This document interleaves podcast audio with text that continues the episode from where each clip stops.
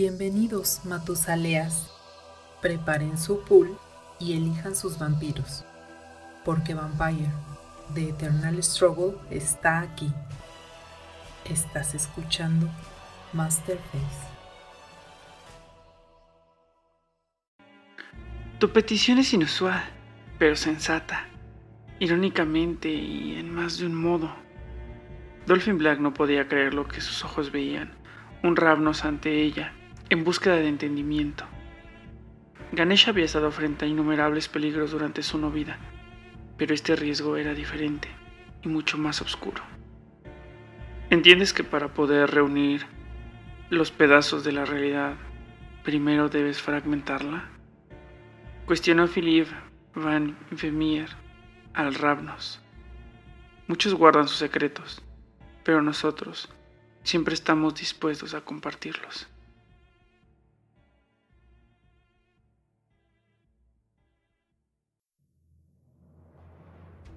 Buenas noches, Matusaleas. Bienvenidos una vez más a Masterface. Yo soy Oliver de la Parra y será un placer para mí acompañarlos alrededor de dos horas o más, probablemente, sobre un juego que se llama Vampire The Eternal Struggle. Esta vez hablando de su lado más loco y demencial de la manera más literal posible. Como de costumbre, nos acompaña Carlos Escobar, el príncipe de la Ciudad de México. Carlos, ¿cómo estás? Muy bien, amigo. Y bueno, este sí fue un, un versus muy reñido que ganó por muy poco de mentación, que ya lo vieron en el título. Pero bueno, ya estamos aquí para desglosar esto el tiempo que sea necesario. Sí, sabíamos que este iba a estar reñido, pero no imaginé que estuviera tan, tan, tan reñido, ¿eh? La verdad estuvo, estuvo muy emocionante la votación. También nos acompaña Luis, el representante del Club de los Juegos de Mesa, la Casa del Betes en México. Luis, ¿cómo estás? Bien, muy bien, muy emocionado. Yo sí sabía que iba a ganar Dementación, también sabía que iba a estar muy reñido y muy contento de estar aquí. Esta disciplina va a estar muy divertida. Sí, sí, la verdad es que en mi corazón quería que ganara Dementation porque es, es una disciplina muy divertida y tenía muchas ganas de oír eh, eh, todo este tema de la discusión alrededor de las cartas, ¿no? Porque además es polémica y yo creo que eh, Lalo, el content manager de Betes México, que también nos acompaña, estará de acuerdo. ¿Cómo estás, amigo? Muy bien, saludos a todos. y efectivamente, yo creo que yo no pensé, yo digo, sí también suponía que iba a estar muy reñido el versus, pero yo sí pensé que iba a ganar Dominate, pero me da mucho gusto porque Dementación es, como coincido con Oliver, es muy divertida y además tiene literalmente cosas bien locas y bien creativas que puedes hacer con tus mazos. Es que acuérdate que lo que nuestra teoría era que iban a votar los fans y los antifans. Entonces esos pocos antifans del Dominate fueron los que le dieron el gane a, a, Dementation. De nuevo nos acompaña Oscar desde Chile en Tinieblas, eh, que como recordarán nos acompañó en los episodios de Imbuidos. Nos da mucho gusto tenerte de nuevo por acá, Oscar. ¿Cómo estás? Muy bien, muchas gracias por la invitación. Con Carlos estábamos comentando que esto se iba a dar en penales y fue así. Dementación ganó en penales, yo creo. sí, sí. Y maravilloso. Disciplina que me motiva mucho, que es con la que partí jugando ETS. Oye, esa es una gran historia. Ahorita, en cuando empecemos a hablar de la disciplina, nos tienes que, platicar cuáles fueron tus primeras impresiones, porque creo que estaría bueno eh, escuchar ese, ese testimonio respecto a, a Dementation. Pero antes de irnos a hablar largo y tendido respecto a Dementation, y sus múltiples cartas malvadas, nos toca hablar de noticias esta semana.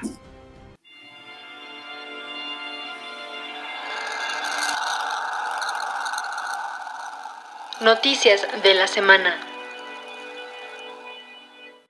Y esta semana empezamos eh, pues con un aire que creo que nunca había tocado que lo abordáramos acá en, el podcast. Entonces, de la manera más solemne, pues creo que nos toca hablar de un hecho muy triste en la comunidad del Betes. Carlos, por favor. Sí, amigo, como bien mencionas, ¿no? Siempre pues damos noticias agradables acerca de pues todo el entorno del juego. Esta lamentablemente pues no, no es agradable para nadie porque una persona de la comunidad brasileña, un jugador, pues falleció a causa de esto que nos tienen cerrados por más de un año y nos tienen en estado de alerta, ¿no? Que el COVID. Entonces, pues, pues sabemos que ha habido muchas muertes alrededor de esto y todo, pero relacionado al Betes, pues era una persona muy importante, ¿no? Tanto la comunidad de Betes de Brasil como la comunidad mundial, ¿no? Este Fernando César era el que actualizaba Lucky, ¿no? Que muchos del, y como bien menciona de eso en, pues, las palabras que plasmó y que escribió en los diferentes grupos, pues él, gracias a él, pues pudimos tener un poco más ameno esta cuarentena, ¿no? Entonces también él actualizaba el fail. Bueno, creo que lo que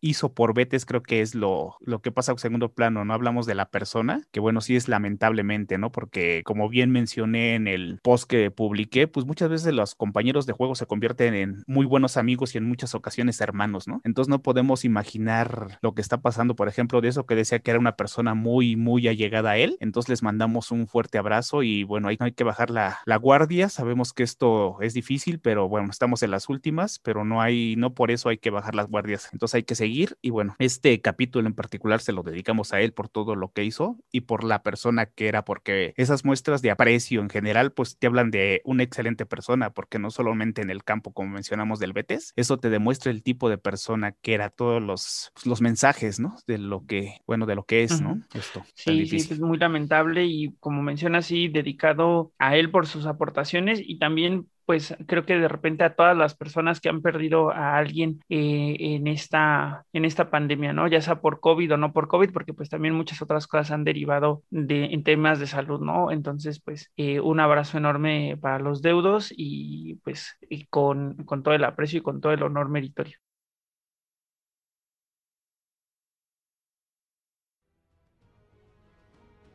¿Qué otra noticia nos tocaría abordar esta semana, Luis? Pues creo que Luis está buteado, pero creo que vamos a hablar Ah, de los perdón, promos, perdón, ¿no? aquí ando, aquí ando. tienen- que nos tienen muy hypeados. No, no, no, pero antes de pasar a eso que nos tiene muy hypeados, eh, vale la pena hablar de uno de los videojuegos que se han que se han anunciado en esta temporada de Vampire y hablamos ahora de Bloodhunt. Que Bloodhunt es este juego que se anunció que es tipo Battle Royale, como de todos vamos a hacer un montón de vampiros y nos vamos a matar entre todos y el último que quede gana. Y pues bueno, habido mm, pues mucha polémica respecto respecto a ese juego, ya nuestros compañeros en Juárez by Night lo comentaron un poco, porque pues a algunos les parece más o menos atractivo y varias cosas así, pero sobre todo porque pues el juego no va a ser accesible para todo el mundo en el sentido de que pide muchísimos recursos, o sea que tú tengas una computadora muy muy buena para poder jugar. Entonces pues vamos a ver mucha gente que ya de entrada estamos más o menos descartados. Eh, pero bueno, de todos modos a quien le interese, ahorita eh, está una versión de prueba, una alfa a-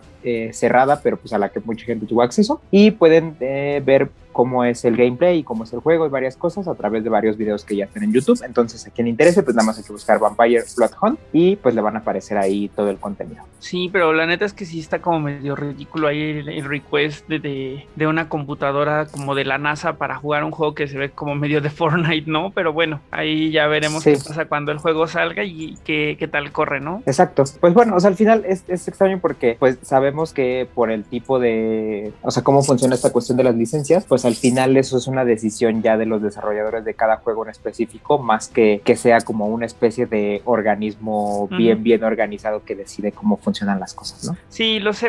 Y a, a mí lo que me genera ruido es que juega un poco en contra de la masificación, ¿no? O sea, si lo que queremos es Exacto. masificar el producto y que esto llegue a todo mundo, porque un videojuego yo creo que es está a la par de, del objetivo de masificación que hacer una película o hacer una, una serie, ¿sabes? O sea, la, la industria de los videojuegos vende muchísimo. Entonces es un asset muy importante para masificar y para que más personas descubran qué onda con Vampire, pero pues lo ideal hubiera sido algo más democrático, ¿no? Bueno, ya veremos qué pasa, Exacto. cuáles son los resultados y que, y hasta dónde llega este producto, pero de entrada sí se ve ahí como medio no tan cool que pase esto. Así es. Y ahora Pero sí pues vámonos bueno, a- ah, perdón, no, dale, dale, dale, dale, dale. No, es que ya nos gana la emoción, todos queremos sí, hablar de de los promos, porque la verdad, hoy justamente, y además hoy sí tuvimos buena suerte porque se reveló justo hoy que estamos grabando, no, no unas horas después de que termináramos como suele pasar, así que esto sí es así chisme caliente, y resulta y resalta que ya se anunciaron qué onda, con- bueno, o sea, ya vimos los textos de los promos que habíamos visto nada más en imagen, y la verdad es que estamos muy sorprendidos por los textos,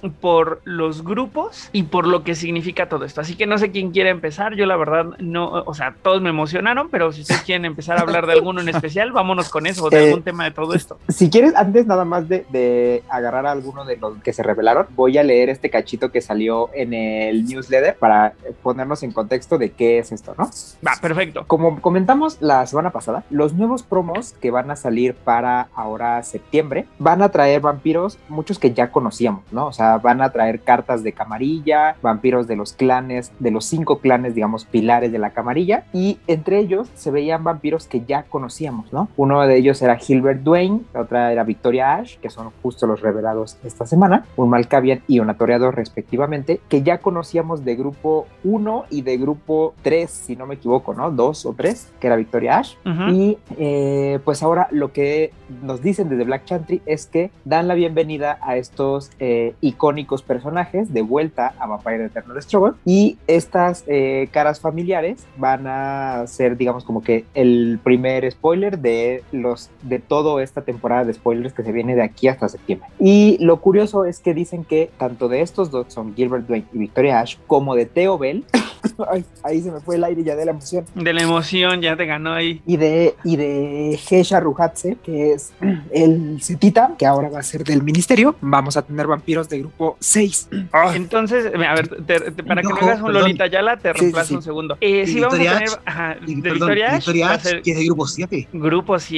Y eso creo que es de las revelaciones más fuertes antes de que Luis pueda continuar contándonos. Ese grupo 7, a mí al menos en lo personal, fue lo que más me descolocó de todo, ¿no? O sea, haber visto vampiros con textos diferentes, pero mismo nombre, que por cierto ahí también en la, la aclaración inmediata, ¿no? Mismo nombre sigue siendo eh, susceptible de contest. Entonces, si tú sacas a tu Victoria Ash del pasado o a tu Victoria Ash del futuro, se contestea. Exactamente. Eh, y este grupo 7, neta, está bastante, pues, desconcertante, ¿no? Luis, por favor, continúa.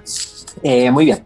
Eh, para comentar nada más ahora sí, entrando un poquito en las cartas, vamos a ver pequeños cambios. En cuanto a generación, o sea, bueno, capacidad y set de disciplinas, los vampiros están exactamente igual, ¿no? Gilbert Dwayne tiene sus tres de clan, de, o sea, el viejo clan que ahora es el nuevo clan, valga así como toda esta cuestión de volver al futuro, que son Auspex, Dominate y Offuscate a superior por 7. Y Victoria Ash tiene Present superior y en básico tiene Dominate, Celerity y Auspex por 6. Pero ahora eh, Gilbert Dwayne, que solía ser príncipe de Miami, viene a ser en este grupo 6 anarca y varón de Miami. Y tiene una Muy habilidad fuerte. muy, muy curiosa, que es que durante tu fase de influencia, Gilbert puede quemar uno de sangre para revelar y remover del juego la carta del tope de tu cripta. Si esa carta es un Malkavian, entonces tú puedes transformar a un vampiro no titulado que controles en anarca. Curioso. Eh, curioso porque, bueno, ahorita la comentamos, pero para que lo tengan ahí en mente. Por su parte, Victoria Ash, que en temas de eh, quinta edición juega un papel muy, muy importante en la inclusión del Banu Hakim dentro de la camarilla, tiene una habilidad que va totalmente de acuerdo con eso, que es que mientras Victoria esté ready, tú puedes descartar una carta, cualquier carta, para dar durante una acción de bleed más uno al bleed a un Banu Hakim que esté actuando. Un Banu Hakim que no tiene que ser controlado por ti, o sea, puede ser cualquier Banu Hakim. Y además, Victoria Ash de grupo 7 tiene más uno al bleed permanente. Un. Está irreal. Brutal, o sea, está y súper No, bien o sea. aterrizada al tema Victoria Ash, quinta edición, los Vano Hakim, ¿no? Entonces creo que me gusta mucho la contextualización. Claro. Ahora, sería interesante, por ejemplo, que las disciplinas de Victoria H sean compatibles. O sea, imagínense Van Joaquín también con Auspex. Exacto, O o, con Presence, o con sea, Dominate. o con. O sea, pues sí, la verdad es que- de las tres. Creo que Victoria Ash va- la vamos a ver mucho con Banu Hakim de ahora en adelante. Sí, sí, sí, sí. Y aparte la ilustración de Carmen Cornet, si no re- mal recuerdo, No, está sí, es. espectacular. Espectacular. No, Por favor, que dibuje todo. Por favor, que Sí, dibuje eh, todo. sí, yo, yo, a, a favor, a favor. Soy fan. Sí, sí, sí. Que- Que la de, que- la de dime, Cher Carl, Carol, creo que se llama, el que hace Gilbert Dwayne, no es mala. De hecho, Oh. me gusta mucho la actualización de- del vampiro. O sea, como que sí lo trae de 1994 al día de hoy. Pero Así la es. de la de Victoria Ash está deslumbrante. Sí, Sí. sí, no. Totalmente, totalmente. Gilbert mantiene la pistola de agua. Sí, Sí, mantiene sí, eso me agua. encanta, eso me encanta. Pero, pero ahora como es anarca está mucho más suicida y no es este como Ahora policía ochentero camarilla. Claro. Esos príncipes de Miami están bien loquillos porque curiosamente, o sea, Miami debe tener un tema interesante porque recuerdan quién es el otro príncipe de Miami? No es me Flor acuerdo Dumal. Este, Lord sí. Y que la- el, No, arzobispo de, y el arzobispo de Miami es una Malkavian antitribu. No, y también exacto. hay un Ventru, Moguel. también hay un Ventru, príncipe de Es Miami. este, sí, Graham. Graham, Graham. Y Ah, Graham claro. Gottsman, pero Graham creo que a lo que yo iba es que Flor Dumal tiene Dementation y Dementation en superior. E Imogen también es una, una Es una Malkavian. antitribu. Ajá.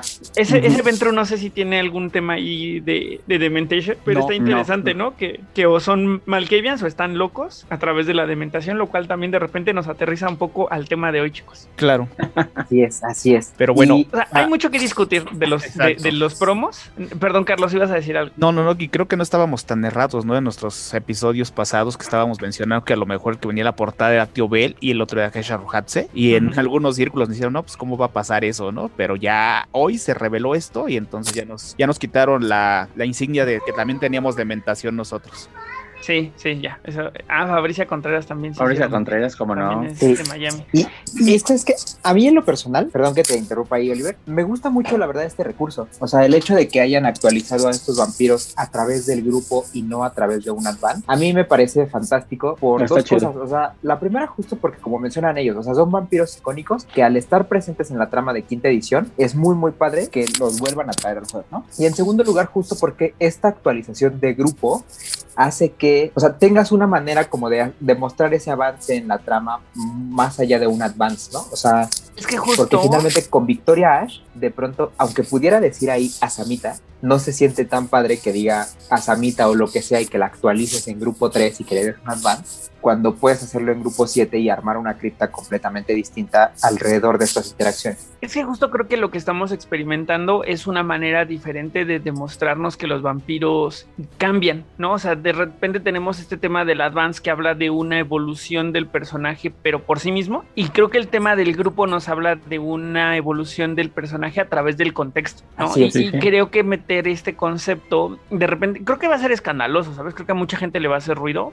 pero a mí me parece un recurso interesante para poder retomar a personajes del pasado que no necesariamente cambiaron, pero que sí están en una situación diferente, ¿no? Y, y eso se me hace que, que- que nos va a permitir ver muchas cosas interesantes. Ese- Esa es un poco mi apuesta en el- al futuro con, con este tema de, de los personajes en diferentes grupos. Totalmente de acuerdo. Ahora, Pues- pe- pero a mí, ahí, ahí en esta, digo, yo estoy de acuerdo contigo, efectivamente da posibilidades bien interesantes, pero a mí lo que me, que me deja, y lo comentábamos hace ratito también, es que, pero, o sea, pues van a quedar como que grupos a lo mejor muy chiquitos, o quién sabe, o a lo mejor me estoy adelantando y a lo mejor Eh. efectivamente, ¿no? Pero, Sí, Es que ¿sabes sí. qué? El tema del grupo 6, es- desde mi perspectiva. Luis, y perdón, ahora me tocó interrumpirte, perdón, es que sí siento como que le falta, le faltan vampiros, ¿no? O sea, eso es Ajá. un poco mi parecer. Luis Sí, sí. hace rato nos contaba que hay, hay un tema de balance que creo que va para allá, pero yo, mi punto más allá del balance es que siento que todavía les faltó explorar para que sea un poquito más robusto, ¿no? Yo lo percibo limitado, pero ¿qué vas a decir, Luis? Eh, justo eso, o sea, eh, y de hecho se ha mencionado en, en otros espacios como el- la cuestión del grupo existe en el juego sobre todo por una cuestión, como, como bien dices, de balance. O sea, en realidad no es tanto el, el mostrar cómo han salido estos a lo los vampiros a lo largo del tiempo, porque finalmente eso en realidad está representado como por los iconos de expansión y ya, sino que los grupos lo que hacen es que no, o sea, permiten regular esta clase como de que no haya combos muy locos entre ciertos vampiros, ¿no? Entonces yo justo creo que el hecho de que Victoria Ash la hayan brincado hasta grupo 7 es porque en todo el testeo que se aventaron algo salió que al jugarla con los que si hubiera sido de grupo 6, al jugarla con los vampiros de grupo 5 algo se quebraba. Entonces yo estoy casi seguro que es eso, porque además tomemos en cuenta que todavía faltan no solamente los mazos eh, preconstruidos que vienen ahora, que, que el hecho de que hayan anunciado que Teo Bell y Hesha vayan a ser grupo 6 me, me- me da a mí como pautas para decir que no va a haber grupo 7 todavía en esos vampiros, sino que además eh, la, ex- la otra pequeña expansión que ya se había anunciado que es el Fall of London, en teoría también viene de nuevo a, a complementar toda esta cuestión del grupo 6, sobre todo para los clanes de Camarilla, ¿no? Entonces, en teoría, estaríamos teniendo todavía, o sea, un buen periodo de vampiros de, eh, de grupo 6.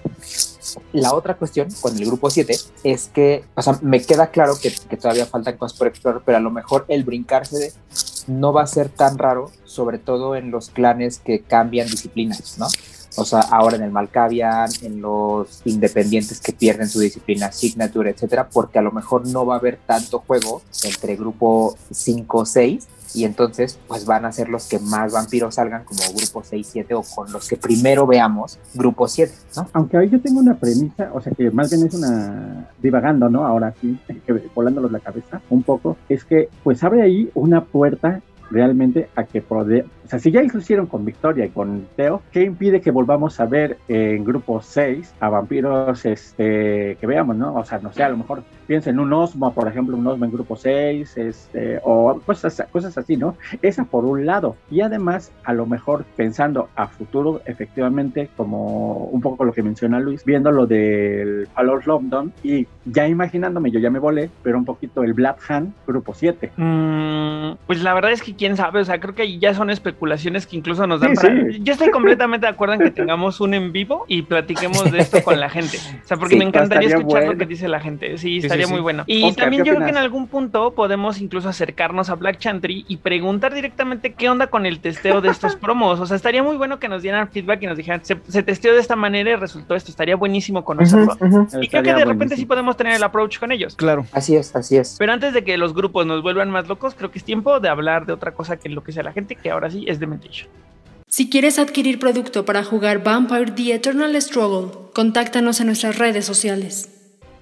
Bien, pues para reemplazar a Aidan Rodríguez, que a quien le mandamos un saludo enorme, que como pueden ver ha tomado unas largas vacaciones en el cenicero. Pues o en el lindo de las águilas, ¿no? Si habrán escuchado el capítulo de Juárez Night, que se lo recomiendo bastante, este, pues ha de estar en un cenicero también ahí. Sí, que para cuando ustedes estén escuchando esto, no sé desde dónde nos, nos tocará mandar, nos, nos tocará que nos mande eh, eh, sus informes ahí malvados, pero vamos a estar hablando de un clan que, que tenemos mucho interés en desmitificarlo, que ahora nos tocaría hablar de Gangrel. Perfecto. Pero eh, me gustaría contarles un poco la historia de Dementation y qué onda con tener Dementation en el en World of Darkness. Porque creo que sí hay una disciplina que ha tenido una repercusión en el, no solamente en el clan, sino en la sociedad vampírica. Yo creo que hay dos, que es la taumaturgia por lo que significó como un arma, de la cual ya hablaremos en su momento, y Dementation, porque Dementation es algo muy salvaje, es algo muy brutal y es algo muy malvado, así tal cual. Dementation es la disciplina propia del clan Malkavian cuando el clan Malkavian se forma eh, en los tiempos antiguos. Esta disciplina acompaña al clan junto con esta visión de, de sus miembros como videntes, como sabios, como oráculos, porque era una disciplina que más allá de contagiar la locura, lo que te permitía era entender el mundo de una forma diferente. Te permitía tener percepciones diferentes, pero también en algún punto te permitía liberar a la mente así lo dicen ellos, de ciertas ataduras sociales, ¿no? Esparcir la locura. La dementación era muy, era este don de, videntes que de repente se fue convirtiendo en una maldición demoníaca porque recordemos que ya tipo Edad Media el tema del entendimiento de la locura pues era muy limitado, ¿no? Entonces todo lo que afectaba a la mente era asociado directamente con, con el demonio. Entonces tener cosas como por ejemplo eh, eh, ataques, pues estaba relacionado con estar poseído por demonios, ¿no? Entonces temas como la epilepsia eran muy, muy complicados y junto con eso todos los, los problemas mentales estaban literalmente satanizados. Entonces, avanza la historia de los vampiros. Bueno, ahí cabe mencionar que, el tema de la dementación pues era muy poderoso porque esparcir la locura pues era esparcir un poco eh, esta, esta plaga que no necesariamente era demoníaca en realidad, pero que era muy mal percibida. Luego llega el tema de la camarilla y su formación y está este pequeño detalle de qué pasa si invitamos a los Malkavians a formar parte de la camarilla bueno, pues estaría padre, sin embargo, pues ellos tienen algo muy peligroso para, para guardar la mascarada, que es que están locos y que esparcen la locura como si fueran piojos. Entonces, místicos del clan ponen no una maldición, más como una especie de sello místico en cada miembro del clan que se une a la camarilla para limitar el uso y la generación de la dementación. Entonces se remueve la dementación como, como parte del set de disciplinas de los Malkavian y se empieza a enseñar Dominate. O se tiene Dominate como parte del set inicial. Dominate, Offuscate, Auspex. De todos modos, los Malkavians tenían su propio sello del uso de la dominación porque pues es un Dominate muy diferente del cual hablaremos la semana que viene. Y en algún punto, ahí sin meternos en demasiados eh, detalles, la muchos miembros estaban a favor, como Leandro, por ejemplo, pero otros miembros estaban muy en contra de que se hiciera eso porque esa no era la naturaleza del clan, como va Santa Cena, por ejemplo. Y eventualmente, eh, ya en las noches finales, hay una erupción lunática y de repente ¡pum! De nuevo Dementation para todos. Esto provoca cosas muy interesantes a nivel historias, a nivel personajes. Y luego de nuevo, para quinta edición, la Dementación ha sido removida del set de clan de disciplinas, eh, del set de disciplinas, perdón, para el clan, de nuevo regresando Dominate. Y convirtiendo a Dementation en una amalgama, como hemos explicado en disciplinas como fue el quimerismo, ¿no? Ahora se vuelve un tema de Dominate más Offuscate para poder tener ese, esa amalgama que se llama Dementation. Esta es un poco la historia. ¿Qué significa tener dementación como vampiro? Pues en teoría significa que de un modo u otro estás loco o que albergas la semilla de la locura. Entonces, si hay disciplinas que de repente se sienten como limita que tienen una limitante peligrosa, pues es la dementación, ¿no? Mientras que Potence, pues hasta la puedes aprender ahí nada más por, por pegarle a las cosas. Dominate sí te pide que sacrifiques algo, porque la mente de los vampiros, contrario a la mente de algunas otras cosas que son inmortales o que viven mucho tiempo, como por ejemplo las hadas, la mente de un vampiro es una mente que proviene de, de, una mente humana que no está hecha para durar durante mucho tiempo, ¿no? Entonces que se fracture es un riesgo muy delicado porque es muy complicado que un vampiro o que cualquier mente se sane ahí por cualquier razón, ¿no? Entonces, esta es un poco la introducción para Dementation. ¿Quieres saber más sobre Vampire the Masquerade? Escucha Juárez by Night del Círculo Interno y descubre todo lo que tiene World of Darkness. Disponible en Spotify y otras plataformas.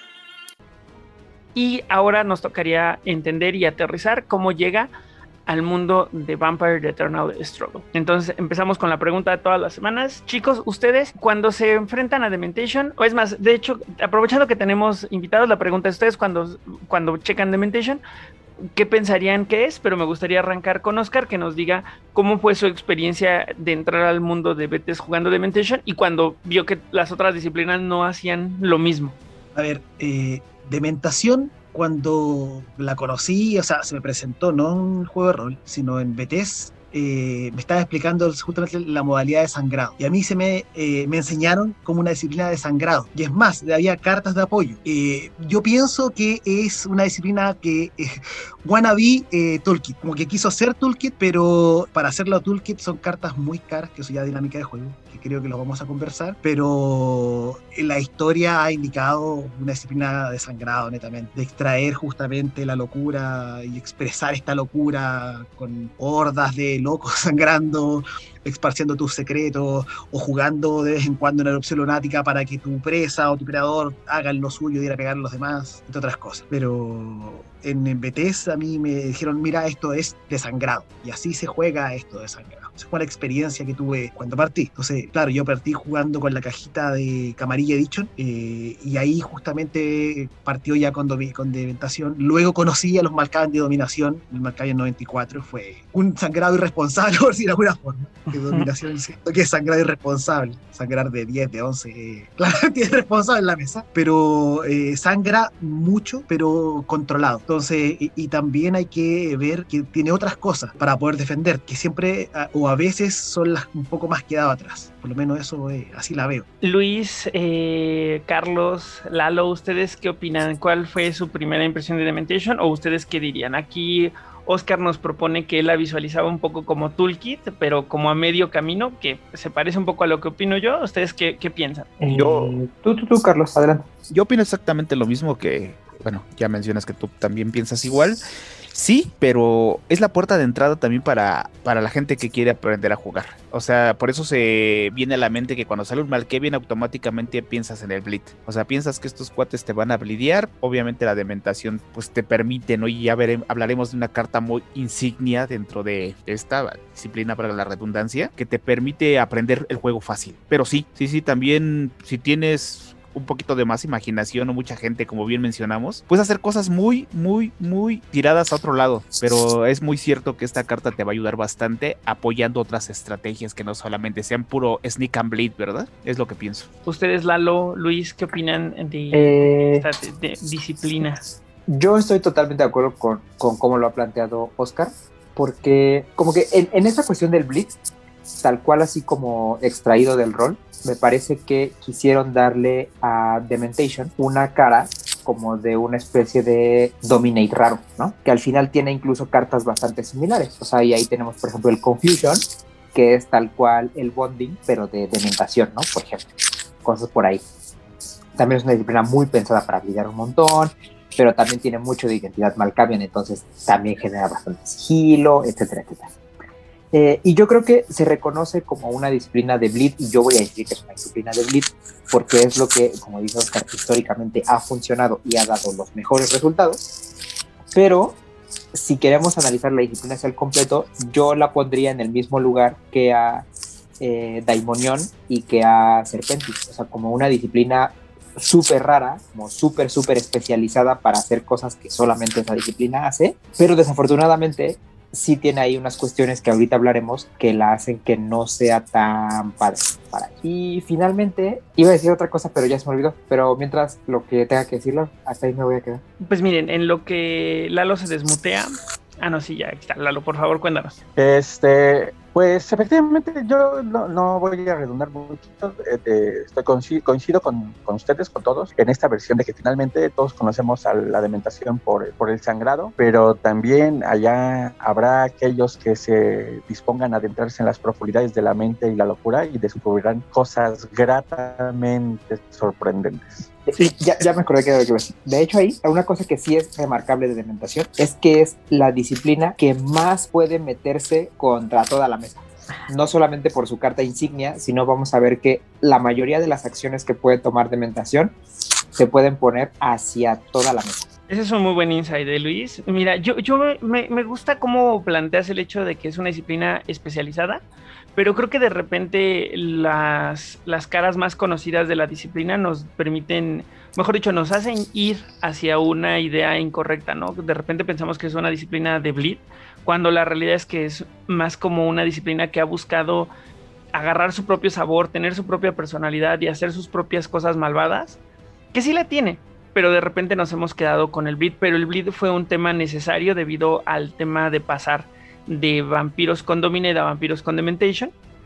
Entonces yo creo que ahí en, ese subsanar la situación entre, entre el uso de las disciplinas, de repente nos quedamos con la idea incorrecta de la disciplina. Pero hoy nos tocará romper esos mitos y hablar de las cartas que consideramos, eh, bueno, eh, podríamos empezar hablando de las cartas que consideramos representativas, que ahí seguramente saldrán muchas de Bleed, y después romper ese mito con, con el análisis de la disciplina ya en general, ¿no? Entonces, el invitado primero, amigo, ¿tú cuál dirías que es la carta así insignia de la disciplina?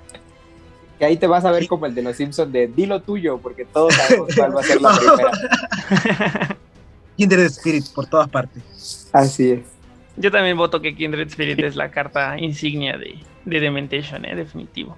No sé si. Yo estoy entre Kindred Spirit y Lunatic Eruption, pero porque habla más de Dementación, erupción lunática que Kindred Spirit, pero en juego Kindred en juego definitivamente, o sea, creo que creo que si tuviésemos que hablar de la esencia de la disciplina desde el juego de rol, definitivamente podríamos considerar otras, pero creo que en el juego de cartas, Kindred Spirits, por donde la veas. ¿Alguien quiere leer la carta para que si alguna persona no ha sufrido o no conoce que es un Kindred Spirits, eh, pues de una vez se choquee porque es una carta muy dura por donde la veas? Sí, yo la tengo aquí, yo se las leo. Spirit es una acción de dementación que no cuesta absolutamente nada. Y a básico es un bleed a cualquier matusalea en la mesa. Que si el bleed, no la acción, si el bleed es exitoso, el que realizó el Kindred Spirit gana un pool. Y a superior es lo mismo, pero el bleed es con más uno al bleed.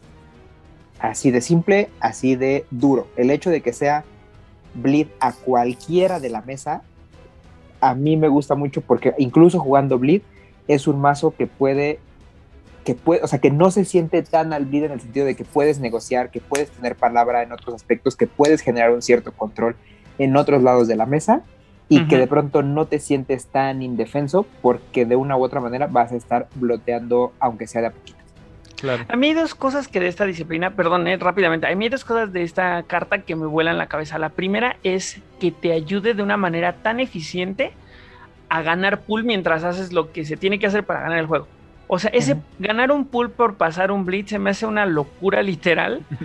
Y segundo, creo que es mm, el tema que, menciona Luis de de repente negociar y eso va a, a desatar muchas cosas muy caóticas. O sea, ¿qué pasa si yo blideo hacia atrás. Claro. O sea, yo, ¿a quién va, a dónde van a redirigir eso? No, que creo que ya lo habíamos platicado cuando hablamos de Julia Prima, pero ¿a dónde vas a redirigir ese video que viene de tu presa? Exactamente. Y digo, ahora sí, Carlos, perdón, te interrumpí. Y bueno, como menciona, no es una carta de bleed que te permite un amplio control, porque hace mucho tiempo cuando yo empezaba a jugar, me decían, para jugar Bleed también tienes que saber jugar Bleed, no es jugar Bleed solo por voy sneak and Bleed, blideo, blideo, blideo, como mencionaba Oscar, ¿no? Hacer Bleeds irresponsables. Esta carta te permite el control, ¿no? No es lo mismo que hacer un govern hacia adelante, que bueno, pues, no hay otro objetivo de Bleed que tienes que hacer, ¿no? Simplemente a tu presa. Aquí puedes elegir, y por el, el ejemplo que pones ahorita es muy táctico. A mí me pasó en una mesa que mi predador se quedó de pie con un vampiro con Dominate. Entonces, ¿yo qué hice? Fui y lo blindé para que esos deflection se los gastara en mí, mandándome a otro lado, porque sabía que esos deflection iban a caer. Y enfrente yo tenía una pared que sabía que no iba a pasar.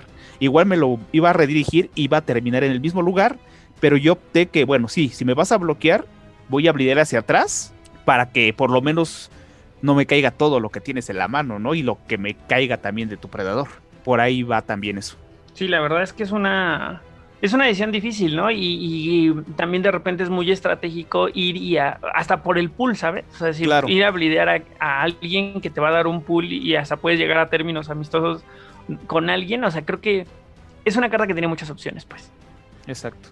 Así es, así es. Y, justo se me hace como muy insignia porque incluso mazos que yo he visto que no son como tan eh, sneak and bleed, o sea, llevas esta carta porque pues como dices, o sea, hace las dos cosas que te mantienen en el juego y que te mantienen en un juego eficiente con una sola carta que no cuesta nada, ¿no? Te hacen ganar pool y te hacen blidear. Entonces, eso es sumamente eficiente. Matas mientras sobrevives, ¿no? sí, justo, justo. Ahora, ¿qué otra carta consideran que es insignia? ¿Hay, ¿Consideran que hay alguna otra o, empezamos el análisis? Sí, yo, eh, tengo una. Eh, no sé si es la que iba a mencionar Carlos, pero yo creo que el Touch of Clarity es una carta brutal, brutal de dementación como no hay otra. Claro. es que el eh, Touch of Clarity, o sea, ahorita leemos si quieres, nada más me gustaría mencionar rápidamente que creo que el Touch of Clarity llegó un poco tarde al, al Dementation, pero que está padre, está padre. Por favor, cuéntanos qué hace Luis. Muy bien. El Touch of Clarity es tanto modificadora como reacción, que cuesta uno de sangre y dice que la puede utilizar eh, el minion actuante o cualquier minion que esté desgirado, ¿no? O como que un poco redunda en esto de modificadora o reacción. A básico, cancelas una carta que no sea de combate, que requiera Dementación, Dominate o Presence, así como es jugada y el costo no se paga. Y giras al vampiro que utiliza eh, la carta. Evidentemente, si es como reacción, ¿no? O sea, si es modificadora, pues ya está girado porque ya tomó la acción. Y si es a superior, lo mismo, pero en caso de que la juegues como reacción, no giras al vampiro. Y la carta a mí me parece muy, muy brutal porque de nuevo no dice que que sea que tenga que ser contra ti, o sea, puede ser a cualquier lugar de la mesa. Y el hecho de que incluya las cartas de Dominate y Presence y que no tengan que ser de combate, que sabemos que las disciplinas son disciplinas muy, muy top y que su startup no siempre incluye combate, ¿no? O sea, en realidad está en otros lados. Entonces, que tú puedas quitarte un modificador de votos, un redirection, que puedas quitarte un voter, que puedas quitarte un, eh, un obedience. O sea, esa clase de cosas hacen que esta carta sea muy, muy brutal y el hecho de que la puedas hacer a cualquier lado de la mesa en el momento que a ti te convenga para mantenerla balanceada o para lo que tú quieras, es desastroso. O sea, de verdad está muy, muy dura. A mí la verdad es que, eh, o sea, como lo describes, me hace sentir que soy muy básico porque yo cuando leí esta carta y todavía cuando la sigo leyendo, digo, es que esta carta está hecha para que hagan lo que ya hacen bien, pero sin fallos, ¿no? O sea, es cuando estoy actuando puedo quitarme el redirection de Domine y si alguien me redirige puedo quitármelo, ¿no? Que esos son dos problemas que tienen, redirigir y ser redirigidos. O sea, perdón, recibir los redirections y ser redirigidos son dos problemas con los que se enfrentan los Malkavians y todos los decks que, que blidean duro. Entonces, que les ayude a ser eficiente eso también me parece muy poderoso. Sí, sí, sí, sí, gran carta, por cierto. A mí me extraña que, por ejemplo, esta carta no eliminara tampoco quimerismo, porque si comparamos con el histórico, por ejemplo, con Blessing of Chaos, Bendición del Caos, eh, debería también ser quimerismo. Y con un poco de buena suerte, hasta Serpentis. claro. Pero... yo creo que ya era tan malvado con lo que hacía que creo que sumarle esas dos ya era too much, ¿no? Sí, pero al menos cuesta una creo que va un poco por ahí. Exacto, o sea, ¿sabes qué? Yo creo que va por ahí, o sea, sobre todo porque el, el Blessing of Chaos, al ser una carta como permanente, o sea, tiene otras opciones y que además eh, justamente el Blessing of Chaos no la, o sea, como es una acción, no te da esa flexibilidad, ¿no? Y que además se centra mucho más en el combate, entonces pues de pronto Quimerismo tiene más sentido porque tiene otros recursos ahí de combate como chistosos, que de pronto en el Touch of Clarity eh, no se siente tanto esa diferencia, ¿no? Y, y, y simplemente cancelar una carta que no sea de combate, o sea, de pronto cancelar una acción de quimerismo así por uno de sangre, sí se siente muy, muy ridículo, ¿no? Sí, te ojos, te lo cancelo. Ajá, sí. exacto, exacto. Lo mejor de la vida. Así es. Bueno, nadie quiere eso, pero sí, la carta, la carta es muy, es que hay varias, varias facetas, ¿no? Y como bien mencionaba Luis, o sea, todo lo que puedes hacer es una amplia gama, ¿no? Sabemos que puedes quitar un botter, que puedes tirar un deflection, o sea, o sea, la carta habla por sí misma, ¿no? O sea, haciendo esto en dos de las disciplinas más fuertes, Presence y Dominate, es una locura total. Sí, totalmente. Sí, la verdad es que sí, sí es una carta muy, muy, muy poderosa y que afortunadamente no llegó desde el principio del, del juego porque hubiéramos visto escenas muy, muy horribles en todos lados, ¿no? Entonces llegó un poco ya como medio tarde, llegó en Keepers of Tradition y la verdad es que a mí no me tocó verla tanto en juego. Sí, también apareció los bundles, ¿no? De camarilla que salieron al principio. Ah, tienes toda la razón. Exactamente, pero eh, buenísima carta, o sea, yo son, o sea, si juegas tienes que llevar de estas porque te van a ayudar bastante, ya sea que vas a hacer la temática de bleed o vas a hacer otra cosita, porque cancelar un Butter Cautivation a tu presa es así como decir maldita sea, ¿no? Que Brutal, sí, exacto, es brutal. Exactamente. Eh, palomita esa también. Sí, es una gran carta. ¿Y consideran que hay alguna otra que esté... Que, que sea así como un, una carta insignia de esta disciplina? Sí, yo tengo una en mente, no era la, no era esta, pero ah, también pensaba en esta por la rotez que tiene. Eh, pienso en coma. Porque por lo regular, Mm. cuando tienes Sneak Así and Bleed, pues por lo regular te quieren ir a rushear, ¿no? Entonces, mientras no tengan algo que evite que un Immortal Grab, que es lo que me viene a la mente, si te quieren mandar a Torpor, es un miedo constante, ¿no? Porque igual es cara, cuesta 3, pero mandar a Torpor a alguien, entonces ya lo va a pensar dos veces la próxima vez. Sí, porque además muy probablemente se vayan a torpor los dos, ¿no? O sea, Claro. pero si es así decir, bueno, me voy, pero te llevo conmigo. Exactamente. Exacto. Y para el, para el que no la conozca, la voy a leer, ¿no? Para tenerlo bien. Claro. Eh, coma es una carta de combate que efectivamente, como dice Carlos, cuesta 3 de sangre. A básico es un strike que es mandas a torpor al vampiro oponente y a superior lo mismo, pero dejas la carta en ese vampiro oponente y por bueno, no, no la dejas, pero durante su siguiente fase de unlock no se endereza como normal. O sea, va a tener ahí un turno que va a estar totalmente girado y si fuera el único vampiro, por ejemplo, pues no podría salir solo o cosas por el estilo. Igual yo creo Muy que mal. Coma es, es- es cara porque la comparo con Entomb, que vale 2. Exacto, sí, vale sí, sí. 3. Entonces, eh, por ejemplo, en los mazos que, de Midcap o Winnie de Dementación es muy difícil jugar Coma. Sí, totalmente. Y, y sabes qué, justo se me hace que sí, sí es una buena carta para mencionar en este momento las cartas de insignia, porque precisamente el hecho de que esta carta cueste 3, me parece que es de esas cosas que al momento de armar el mazo te lo condicionan mucho para preguntarte, a ver, voy a meter a los chiquitititititos que tienen Dementation, o sea, aunque lo tengan básico y ya veo la manera de darle la disciplina superior, o prefiero jugar con los midcaps de, eh, ¿sabes? Como de 5 o 6 para que pueda jugar un coma mucho más cómodo, ¿no? Ujú. O también de, de repente llevarlo afuera del clan, ¿no? Hay vampiros que tienen Dementation ahí como medio sorpresa. Pues yo me acuerdo mucho del Imelec, ¿no? Que además tiene Fierce Strike y tiene Dementation superior para hacerte un coma antes de que pase cualquier cosa y además cuesta 11. Sí, Entonces dices, bueno, este vampiro super sí lo paga y se quita de problemas, ¿no? Exacto, exacto, exacto. También por ahí hay alguna, eh, hace rato que mencionábamos, ¿no? Flair Dumal, que también de los toreador tiene eh, Dementation y justo a un- en un clan que de pronto, sobre todo cuando estás jugando con esa cripta de Flair Dumal, puede ser que no quieras ponerte muy loco en el combate o bloqueando así, pues tener un coma ahí, acceso a un coma está duro. Claro, o los Rapnos después de un, un Illusion of the Kindred, aplicar un coma y un Amaran. Así es, así Claro, es. porque además, curiosamente, hay Ravnos con Dementation, ¿no? Que me parece una varios, combinación devastadora. Sí. Sí, muy, muy, muy. O sea, eso es una carta muy poderosa. O sea, creo que si la llevamos fuera de, del clan y, y fuera especialmente de los arquetipos de Sneak and Bleed, de repente tiene lugares muy interesantes en un deck. Sí, y siempre Yo el pensaba temor, ¿no? que.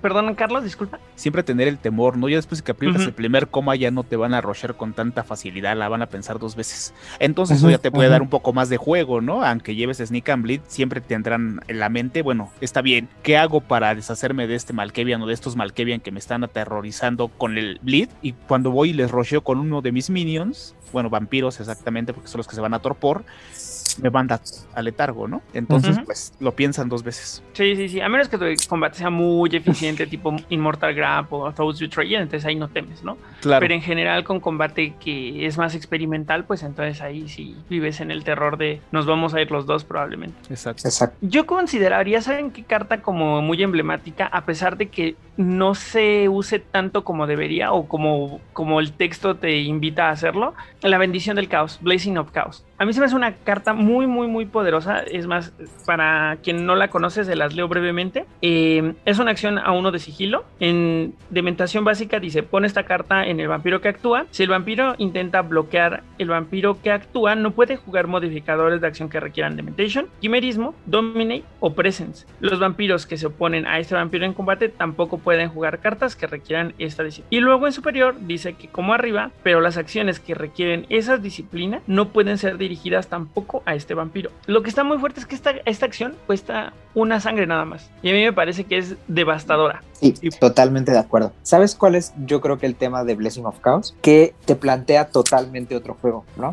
O sea, De plantear el- reaccionar. Exactamente, exactamente. O sea, el hecho es ese, o sea, que te pide a ti que tú estés bloqueando, ¿no? Aquí no es una cuestión de que yo la pueda usar y que no puedan jugar a él, o sea, que el que me quiera bloquear a mí no pueda jugar a estas disciplinas, ¿no? O sea, es totalmente, yo tengo que ser el reactivo, el que tiene que estar contestando a otras cosas. Entonces, de pronto, la cuestión con eso es a quién se lo vas a poner y dónde de verdad vas a usar esta carta y a sacarle provecho para que no, o sea, no te sea una acción desperdiciada, ¿no? O sea, si de pronto tú la vas a poner en un mazo que igual nadie le va a hacer alguna acción de present, ¿sabes? Sino que la van a ir a rochar con animalismo o algo así. O sea, ¿de qué te ayuda? ¿no? O sea, el de verdad es buscarle por dónde para saber qué quieres hacer. Pero ya de entrada, el que tú de pronto puedas anteponerte a bloquear y en ese momento ya no te puedan jugar eh, modificadores para aumentar el bleed de Dominate, brutal, o sea, brutal. Que yo creo que de nuevo es una carta que funciona mejor fuera de los Malkavian. ¿Sabes? O sea, pensando un poco así de entrada, o sea, Gisela Harden con esto, ¿no? Que tiene Auspex y Fortitude como parte del clan, que es un heraldo de las calaveras, le pones un Blessing of the Chaos y ella puede tratar de bloquear y se va a defender en caso de lograr bloquear y mientras tanto ya no le juegan Dominate, ya no le juegan Presence, ya no le juegan Dementation y puede alargar su estadía en la mesa gracias a una sola carta. Y aprovechando el tema de la semana pasada, quimerismo. Así es, exacto. así es.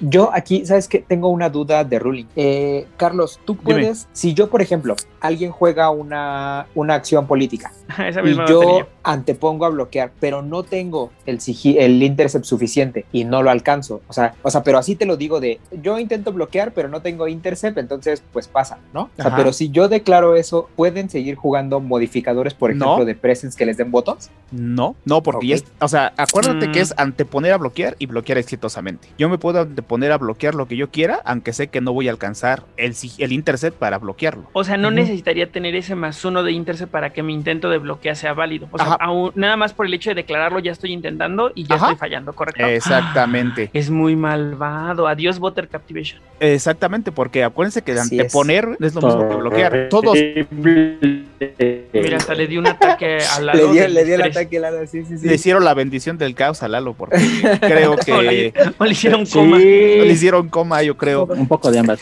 Sí, o sea, puedes hacerlo. O sea, porque anteponer a bloquear no quiere decir que sea un bloqueo exitoso. O sea, todos podemos anteponer a bloquear lo que queramos, que lo logremos o no, eso ya es otra cosa. Pero sí, lo que Mm. dijo Luis se puede hacer. Y yo lo hago. Es- Yo tengo un mazo con Rapnos con, con dementación. Sabía que iba a salir la pregunta porque yo no cuando falta, ¿no? la primera vez que se la vi jugado fue Omael, al cual le mandamos un saludo, Sí, lo Que- sé. Un saludo enorme, Omar.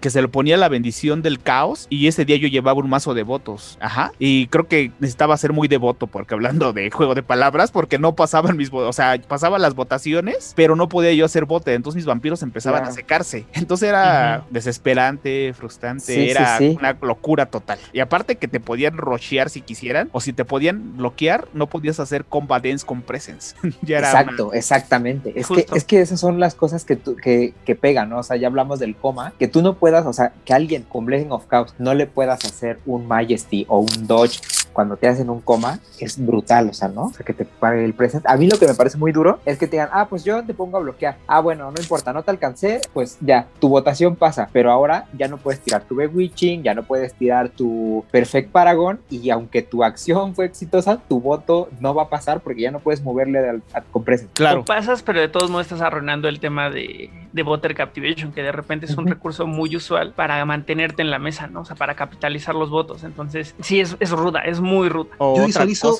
un, un, mazo de combate y que jugar contra un político y con esto no necesario el Inmortal. Te pones una vez esto y después voy a ir a pagarle todas las veces que quiera y me ahorro los Immortal para otro. Justo así. Sí, justo, justo.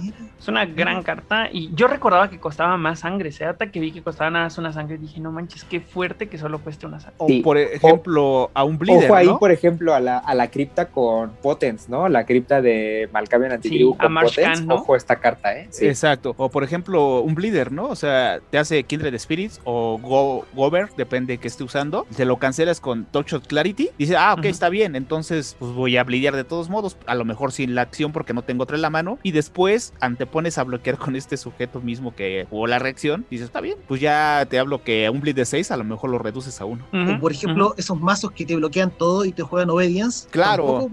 Exacto, exacto. Luis está pensando en esta carta próximamente. No, sí, Porque totalmente. Además después, no hay después de haber no sufrido hay- unos 45 obedience de Carlos el otro día, o sea, es que es brutal. O sea, tú te pones esta y, ah, sí, obedient, no, pues ya te giraste. Y, y seguramente, si es un mazo centrado en obedient, Claro. ya no te va a poder bloquear el resto de las acciones por el resto del turno, ¿no? Ese, esa carta de Obedience, neta, tengo tantas ganas de que la platiquemos porque es una carta rudísima, rudísima como. Sí. Sí. Y acá. Dementation tiene sus, sus primos ahí medio lentos, pero tiene sus, sus Obedience también. que es el primo feo, ¿eh? Ya después de ver la Sí, sí. carta, o sea, es más Sí. feo que el Obedient y es más feo que el, que el Mental Maze, pero ya llegaremos. Claro. Sí, ya, ya, ya, ya las, ya las platicaré. Eh, um, pues esas diría yo que son la- las cartas de Dementation, pero Luis, Yo tengo una más, A que ver. si bien no se ha jugado tanto, hasta yo creo actualmente, la menciono porque es una de las pocas disciplinas que tiene una carta que hace esto, y es el Restructure, que el Restructure es a básico una acción que cuesta uno de sangre, que tú la pones en un aliado, y ese aliado no se va a desgirar como normal. Su controlador puede, básicamente vuelves al aliado infernal, su controlador puede pagar un pool durante la fase de unlock para destaparlo, pero a superior te lo roba. O sea, hemos visto que al día de hoy los aliados son un recurso muy, muy importante que están en todos los torneos sí o sí. Entonces, el que la disciplina tenga acceso a robarse los aliados, no importa que sea una carta que existe desde eh, Sabbath Wars, que no se jugaba, lo que tú quieras. El punto es que a día de hoy es muy relevante y son muy, muy, o sea, bueno, tampoco tan pocas, pero vaya, o sea, que no son todas O sea, las no es juegos usual. Que pueden no robar. es como que todas ¿no? las disciplinas tengan una, ¿no? Que se puede robar una. Exactamente. Entonces, el que Dementación tenga acceso a esta carta es muy importante. Nada más, ojo, porque esta cuesta y va sin sigilo. Entonces, nada más hay que usarla con cuidado. O sea, ya sabemos que Dementación también tiene icons de sigilo, pero muy buena. Me parece muy, muy buena. Yo no sé Claro. allá cómo será, pero por ejemplo acá reestructura es una carta muy rara. Yo tengo solamente una. Yo no tengo. Es que, ninguna. es que esa es la Yo cuestión. tengo una. O sea, que es, que es rara tanto de Sabbath Wars como rara de tercera edición. Aquí lo único que sí me da a mí el alivio es que eh, ya nos anunciaron que va a haber dementación en Drive-Thru. Entonces, de nuevo, esperemos que pronto esta carta esté muy accesible para todos. No manches. Casi me paro de la mesa y corro como Arale de por todos lados. Pero sí, es muy bueno. Y hasta Lado regresó Sí. ¿ven? Antes de empezar el análisis de las cartas, les cuento brevemente que todo lo que hemos hablado eh, Es gran carta. de las cartas hasta el momento, todas existen en, en el, en el juego de rol. Y esa de reestructurar en especial es muy malvada porque hace cosas que solamente Dementation hace, que es reestructurar tal cual, o sea, es cambiar la naturaleza de una persona. O sea, más allá del efecto que tiene en el juego como tal, estás metiéndote con lo que está escrito en la hoja de un, jugador, ¿no? Entonces, eso es muy, muy, muy, muy poco usual y eso hace reestructure. Entonces, por eso es que terminas robándote al aliado, ¿no? Porque le estás cambiando la naturaleza, entonces deja de importarle estar con fulanito y ahora es parte de tu equipo. Coma, pues no queda mucho que decir, hace justamente eso. El poder de Kindred Spirit lo que hace es que un vampiro, al utilizar este poder, la víctima empieza a tener los mismos padecimientos mentales y empieza a actuar similar al Malkavian que, que utiliza el poder sobre él. Y esto habla mucho también de cómo funciona la red de locura Malkavian, de la cual también hablaremos en su momento. Y la bendición del caos, esa también existe, pero no me acuerdo exactamente qué hace, solo que recuerdo que ah, tal cual como en el juego de, como en la carta, te blinda contra ciertos efectos de disciplinas, entre ellos Dominate, Dementation, eh, Presence, ¿no? Entonces, la verdad es que han aterrizado muy bien hasta el momento cómo era una carta, cómo era el poder de la disciplina en el juego de rol y a cómo se aterrizó en una cartita, ¿no? El Club de los Juegos de Mesa, la Casa del Betes en México. Síguelos en sus redes sociales. Ahora sí, Luis, ¿cómo te gustaría que analicemos esta semana la, la, disciplina de Dementation? ¿Quieres que arranquemos con las acciones como de costumbre o tienes algo diferente en eh, mente? Pues si todo aquí el foro está de acuerdo, podemos incluso casi que dejar las acciones al final porque son digamos como las más variadas y las más interesantes y podemos irnos rápidamente con las otras cosas que son como que podemos pasar, vayas, valga la redundancia, más rápido. Vale. ¿Sería que los modificadores de acción? Eh, yo pensaba rápidamente las reacciones, que son en realidad tres las que hay que comentar. Y la primera es el Bubble. El Bubble me parece una carta muy interesante que pasa demasiado desapercibido porque es un efecto chistoso, pero que de pronto, al menos yo ya la vi jugada una vez y con el vampiro menos esperado y es muy eficiente. El Bubble es una reacción que no cuesta nada y a básico le das intercept uno de intercept a otro minion que esté ready y a superior eh, desgiras a, bueno, giras al vampiro que usa el bubble para desgirar a otro minion. de nuevo aquí un efecto como empezaste a platicar de Mentation, no, esto se lo puedes dar a quien sea. Exacto. No necesariamente eh, tienen que ser tuyos. Así es, es que esa es la cuestión. De pronto, si tú ves el Bubble y lo lees de primera, y así me pasó la primera vez que yo lo leí, dices, o sea, ¿para qué quiero eso? O sea, ¿por qué quiero darle uno de intercept a otro si además está en un clan que tiene Auspex y puedo generar el intercept yo solo, o para qué me quiero desgirar si tengo unos ojos de Argus y además tengo que girar a este, etcétera, etcétera. Pero es que la cuestión es que se lo puedes dar a cualquiera en la mesa. O sea, al final tener un bubble es como tener una de estas eh, radios que dan intercept y por el cual no tienes que pagar un pool ni nada de esto, ¿sabes? O sea, es, tienes el intercept, o sea, o das el intercept o desgiras a otro. Que además lo curioso es que si tú juegas el dar intercept, como no estás bloqueando ni nada, o sea, ni siquiera tienes que girar al que hizo el bubble, ¿no? O sea, puedes dar uno de intercept y en una acción diferente le puedes girar y entonces ya desgiras a otro, ¿no? Y el hecho de que tú puedas tener este control en la mesa para de pronto, por ejemplo, no sé, salvar a tu metapresa de esta clase de cosas, ah, pues ten ahí va uno de intercept para que puedas bloquear esa acción, ¿no? O sea, a alguien que a lo mejor tiene que bloquear una acción que va a desequilibrar toda la mesa, como las purgas que ahora nosotros hemos tenido presentes en mesa y esa clase de cosas, es muy, de verdad que muy duro. Ahorita Oscar nos mostraba ahí sigilosamente una imagen de Toy y vaya que, o sea, yo le estaba respondiendo que vaya que Toy cobra un, un, matiz completamente diferente considerando cartas como Bubble. ¿eh? Sí, y efectivamente fue ese el vampiro en el que lo vi jugado este. Un gran saludo a Guille con ese, con ese mazo que nos mostró esa vez, pero pues ahora sí que sí. Sí, sí, sí. Y sí, efectivamente es una carta que yo, por ejemplo, nunca la he visto jugar y creo que de repente hasta puede desatar el caos, ¿no? O sea, puede hacer que alguien termine bloqueando algo y terminen en un combate que no deseaban o en un combate que uno de las dos partes sí deseaba y terminan removiendo a una pieza importante de la mesa, ¿no? Entonces, e, este saborcito a caos, a inesperado, es creo que lo que domina la disciplina a mí me tocó verla de una manera muy absurda y divertida a la vez. A ver, cuéntanos. Este, haz de cuenta que estaban dos sujetos, uno no lo quería bloquear, pues ah, nada más tiro mi reacción para de esas que te anteponían bloquear, no me acuerdo si fue eludiendo los brazos de Morfeo o algo así, para enderezarse solamente, ¿no? Entonces el otro pues sabía que lo iba a pasar, ¿no? El otro nada más lo hizo para desgirarse. Entonces otro tipo agarró y le dio intercept y tuvo que bloquear porque puso a bloquear. Mm, y terminaron en combate que no deseaba, no quería y girado de todos modos. Ajá, fue Exacto. más bien por hacerlo girar, porque creo que era algo ahí que habían tratado ellos. Ah, sí, voy a nada más enderezarme, pa- no te voy a bloquear, vas a hacer lo que tengas que hacer. Solamente no quiero, quiero estar enderezado. ¿Y cuál? El otro se burló de ellos en su cara. Es, es que justo eso es Bubble, ¿no? Está bien, bien, Es bien eso es dementación, o sea, Ajá, eso es dementación, exacto. ¿Qué otra? eh, ¿Hay alguien que quiera opinar sobre Bubble o nos vamos a la siguiente carta? Dale, dale. Muy bien. Eh, pues otra carta que me parece a mí bastante interesante es el Wrong and Crosswise. El Wrong and Crosswise, que además tiene una ilustración que parece sacada de un capítulo de Scooby-Doo, eh, es una reacción que cuesta uno de sangre y a básico reduces un bleed sobre ti en dos y a superior tienes eh, durante una acción política cuatro votos en contra del referéndum. Eh, pues me parece una, una reacción interesante que yo presiento que va a ser una de las cartas que algo le modifiquen a la hora de que hagan cambios a lo mejor para drive-thru, porque se me hace curioso, o sea, reducir el bleed en dos, pero te cuesta uno de sangre, hay por ahí otras cartas que, por ejemplo, hay una amalgama, ¿no? De esta de Serpentis que te lo reduce en dos y no cuesta nada, cosas por ahí, ¿no? Pero el que tengas cuatro votos contra el referéndum es brutal. Perdón, Oscar.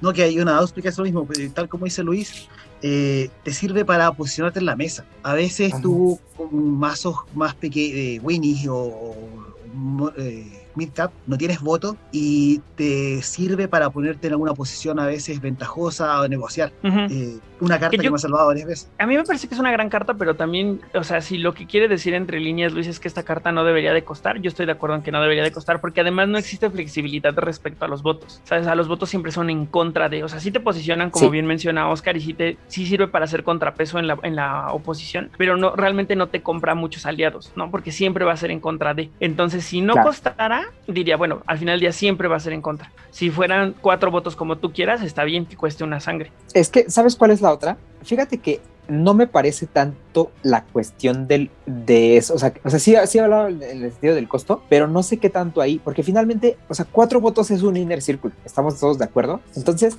de pronto, aunque sea en contra, a mí el, uso que, yo veo de, esta carta es casi, casi que en lugar de un delaying, ¿sabes? O sea, no tal cual, pero vaya, o sea, el hecho de que tú tengas cuatro votos contra un referéndum, si estás jugando cosas por ahí de sneak and bleed, que te farmeas un montón la mesa, que te van a doler mucho votaciones en las que tú no tienes ninguna injerencia, de pronto meter una de estas o que puedas jugar hasta dos, porque pues claro que puedes jugar dos con dos niños y tener ocho votos y tu voto no pasa porque no pasa, o sea, es muy, muy fuerte, ¿no? Entonces, yo la veo así, sea, no la veo como algo tal cual de, uy, me voy a poner a negociar con todo el mundo, sino es, o sea, tengo una presencia en la mesa y una presencia que puede ser muy, muy fuerte y un voto que puede no pasar, ¿no? Y, y yo la comparo con esta carta de el del Protected District, ¿no? Que es una, esta que le dieron a los primogenes, que es reduces o el bleed en tres o reduces un, o sea, o tienes tres votos en contra del referéndum, ¿no? Que bueno, un o sea, poco tres, como Covingcraft del- también, ¿no? Exacto, exactamente. Pero bueno, la comparo con esta porque esta también es tal cual contra el referéndum, ¿no? Y esta carta de Ujú. Protected District ha mostrado ser impresionantemente buena. De acuerdo. Entonces, tener una carta que hace lo similar, que no te dependa de un título y que solamente te dependa de tu disciplina, me parece bastante buena y que puede ser que la hayamos menospreciado justo por eso, porque no te da opción a elegir los votos. Pues a mí la verdad me hubiera encantado jugar con esta disciplina, con esta carta, pero yo no tengo ni una sola. Por ejemplo, cuando tú juegas contra políticos, o sea, tu predador es un político con toque de claridad y esta carta puede frenarlo.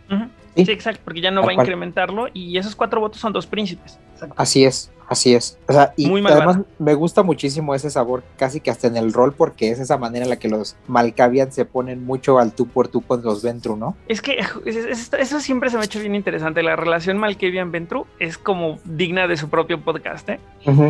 Y esta, si no me equivoco, Wrong and Clockwise, no, and Crosswise, perdón, esta no existe como punto de disciplina. Órale, qué padre. Este, bueno, ahorita mencionando todo eso, creo que funciona mejor, como bien mencionamos también en la carta anterior, fuera del clan, ¿no? Porque bien ellos tienen mejor Auspes y pues mejor bloqueo, ¿no? Si tengo un mazo que bloquea con Auspes y tengo cosas que hacer. Pero fuera del clan, y otra vez voy a tocar mis Rapnos, o sea, a mí me sirve mucho porque reducir bleed con una disciplina que no reduce bleed como el quimerismo, que reduce uno, más estas son tres, o y tener injerencia en los votos, pues ya te ayuda bastante. Obviamente vas a siempre ser defensivo, ¿no? Tanto con el este, bendición del caos como Touch Clarity con estas, pero vas a estar protegido de cierta manera. Igual no siempre porque tendrías que tener la carta en la mano, pero sí te permite ya ir un poquito más hacia adelante. Y bueno, inclusive con los que llevan Auspes dentro del clan ya reducir 4 con un solo minion, reducir con Auspes y reducir con esta, pues sí, sí es traumante para los líderes, ¿no? Es que, ¿sabes qué? El, como yo pienso, como que se ha presentado el clan Malkavian como un clásico sangrador, la dementación le ha ayudado a defenderse de lo que antes estaba flaco. Mientras que el Vento tenía muchos príncipes, el Malkavian siempre tenía uno, dos príncipes. Claro, hay realeza, tenemos uh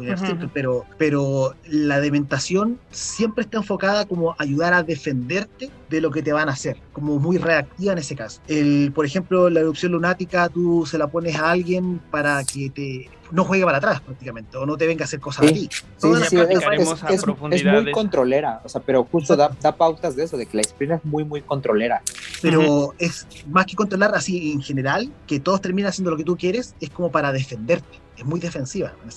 Así es que yo diría que es como, como que lo que hace es limitar, ¿no? O sea, como que va a buscar la manera de que limites, eh, de que alguien o algún vampiro específico limite sus opciones de una manera u otra. Eh, y esta carta creo que suma mucho a eso, ¿no? A, las limitantes que te va poniendo la dementación, que además me parece que está muy, muy, muy en el mood de cómo es la disciplina, de cómo se conceptualizó, conceptualizó la disciplina para el juego de rol. Pero bueno, ya todos tenemos acordado que esta es una carta malvada y creo que además sacarla del clan, o sea, de repente verla en otros vampiros que casual tienen Dementation, porque la Dementación está muy esparcida fuera del clan, en, eh, especialmente en, inferior. Creo que de repente pues también tiene su uso, ¿no? Sí. ¿Qué otra reacción te gustaría que analicemos, Luis? Eh, pues la, única que, la última que a mí me parece interesante es el Shatter Mirror. Eh, el Shatter Mirror es una reacción que está pensada además para jugarse con vampiros grandes, porque solamente la puedes usar cuando bloqueas a aliados o vampiros más jóvenes que tú y específicamente de Blitz. Y lo que hace es que tú le pones esta carta al minion que estaba actuando, terminas la acción sin combate, lo cual es interesante en Dementación, y eh, ese minion tiene menos uno de bleed. Se puede quemar la carta como una acción que cuesta uno de sangre y solamente se puede tener un mirror, un shatter mirror eh, al mismo tiempo. Y a superior, lo mismo, pero cuando bloqueas, tú no te giras. Me parece una carta pues bastante, bastante interesante, o sea, porque en mazos a los que no multiactúen, duele muchísimo, o sea, duele muchísimo el hecho de que te pongan una acción que te, o sea, una reacción que permanentemente te va a dejar con menos uno de bleed y que la, el único vampiro que se lo pueda quitar es el vampiro que lo tiene. O sea, ya de entrada un turno te va a retrasar sí o sí. Y que además no te gires puede ser eh, bastante interesante porque si de pronto toca el bleeder atrás o simplemente te salen las cartas en las manos, o sea, en un turno puedes poner dos, tres de estas y te quedas fresco. Yo tengo una duda respecto a esta carta en términos de ruling. Yo puedo jugarla dos veces contra el mismo vampiro, pero la segunda ya no se la pongo, o cómo funcionaría ahí, Icar. A ver, pon esta carta, porque desde básico dice que la tienes que poner.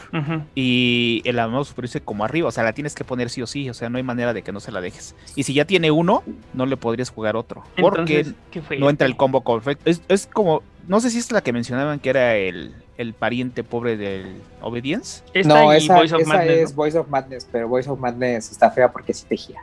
Sí, porque está, el efecto de bloquear es ponerla. Entonces ya, si ya trae una, pues ya no le puedes poner otra. Mm, entonces por eso no me gusta tanto. Sí, sí, es una limitante importante. Si el efecto se dispara sí o sí, entonces pues ya. Ah, bueno. Gracias por aclararlo porque creo que entonces se vuelve una limitante a considerar. Si ustedes estaban diciendo, ay, qué bien, finalmente puedo esquivar el combate con mis vampiros grandotes con Dementation, pues sí, pero no tanto. Pero no tanto.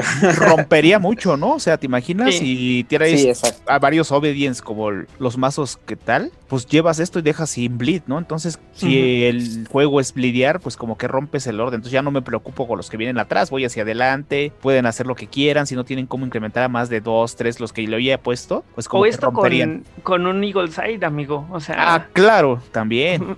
Nerfeas a toda la mesa de que bleede, ¿no? Sí, entonces como yo pienso que está bien aterrizada porque sí la rompería, ¿no? Que bueno, ahí también con unos Eagle ya puedes bloquear otras cosas. Y entonces ya, ya no se te van a atorar porque entonces ya nada más buscas a quien no la tiene para volverlo a agarrar. Sí. Y si se la quitan, pues se la vuelves a poner, ¿no? Entonces ahí se vuelve una manchadez absoluta porque puedes hacerlo a toda la mesa. Por ejemplo, a los nefandos, con que le pongas una, ahí está. Exacto. sí, exacto. Y ya. Exacto, ya no necesitas. Lo sientas. Eh, sí, pues, pues ven acá, menos que llevas ese computer Hatkin o cositas así, pero aún así los nerfeas bastante, ya no tiene el mismo punch, ¿no? Justo, es que además es, lo que siempre decimos, ¿no? Que con los heraldos.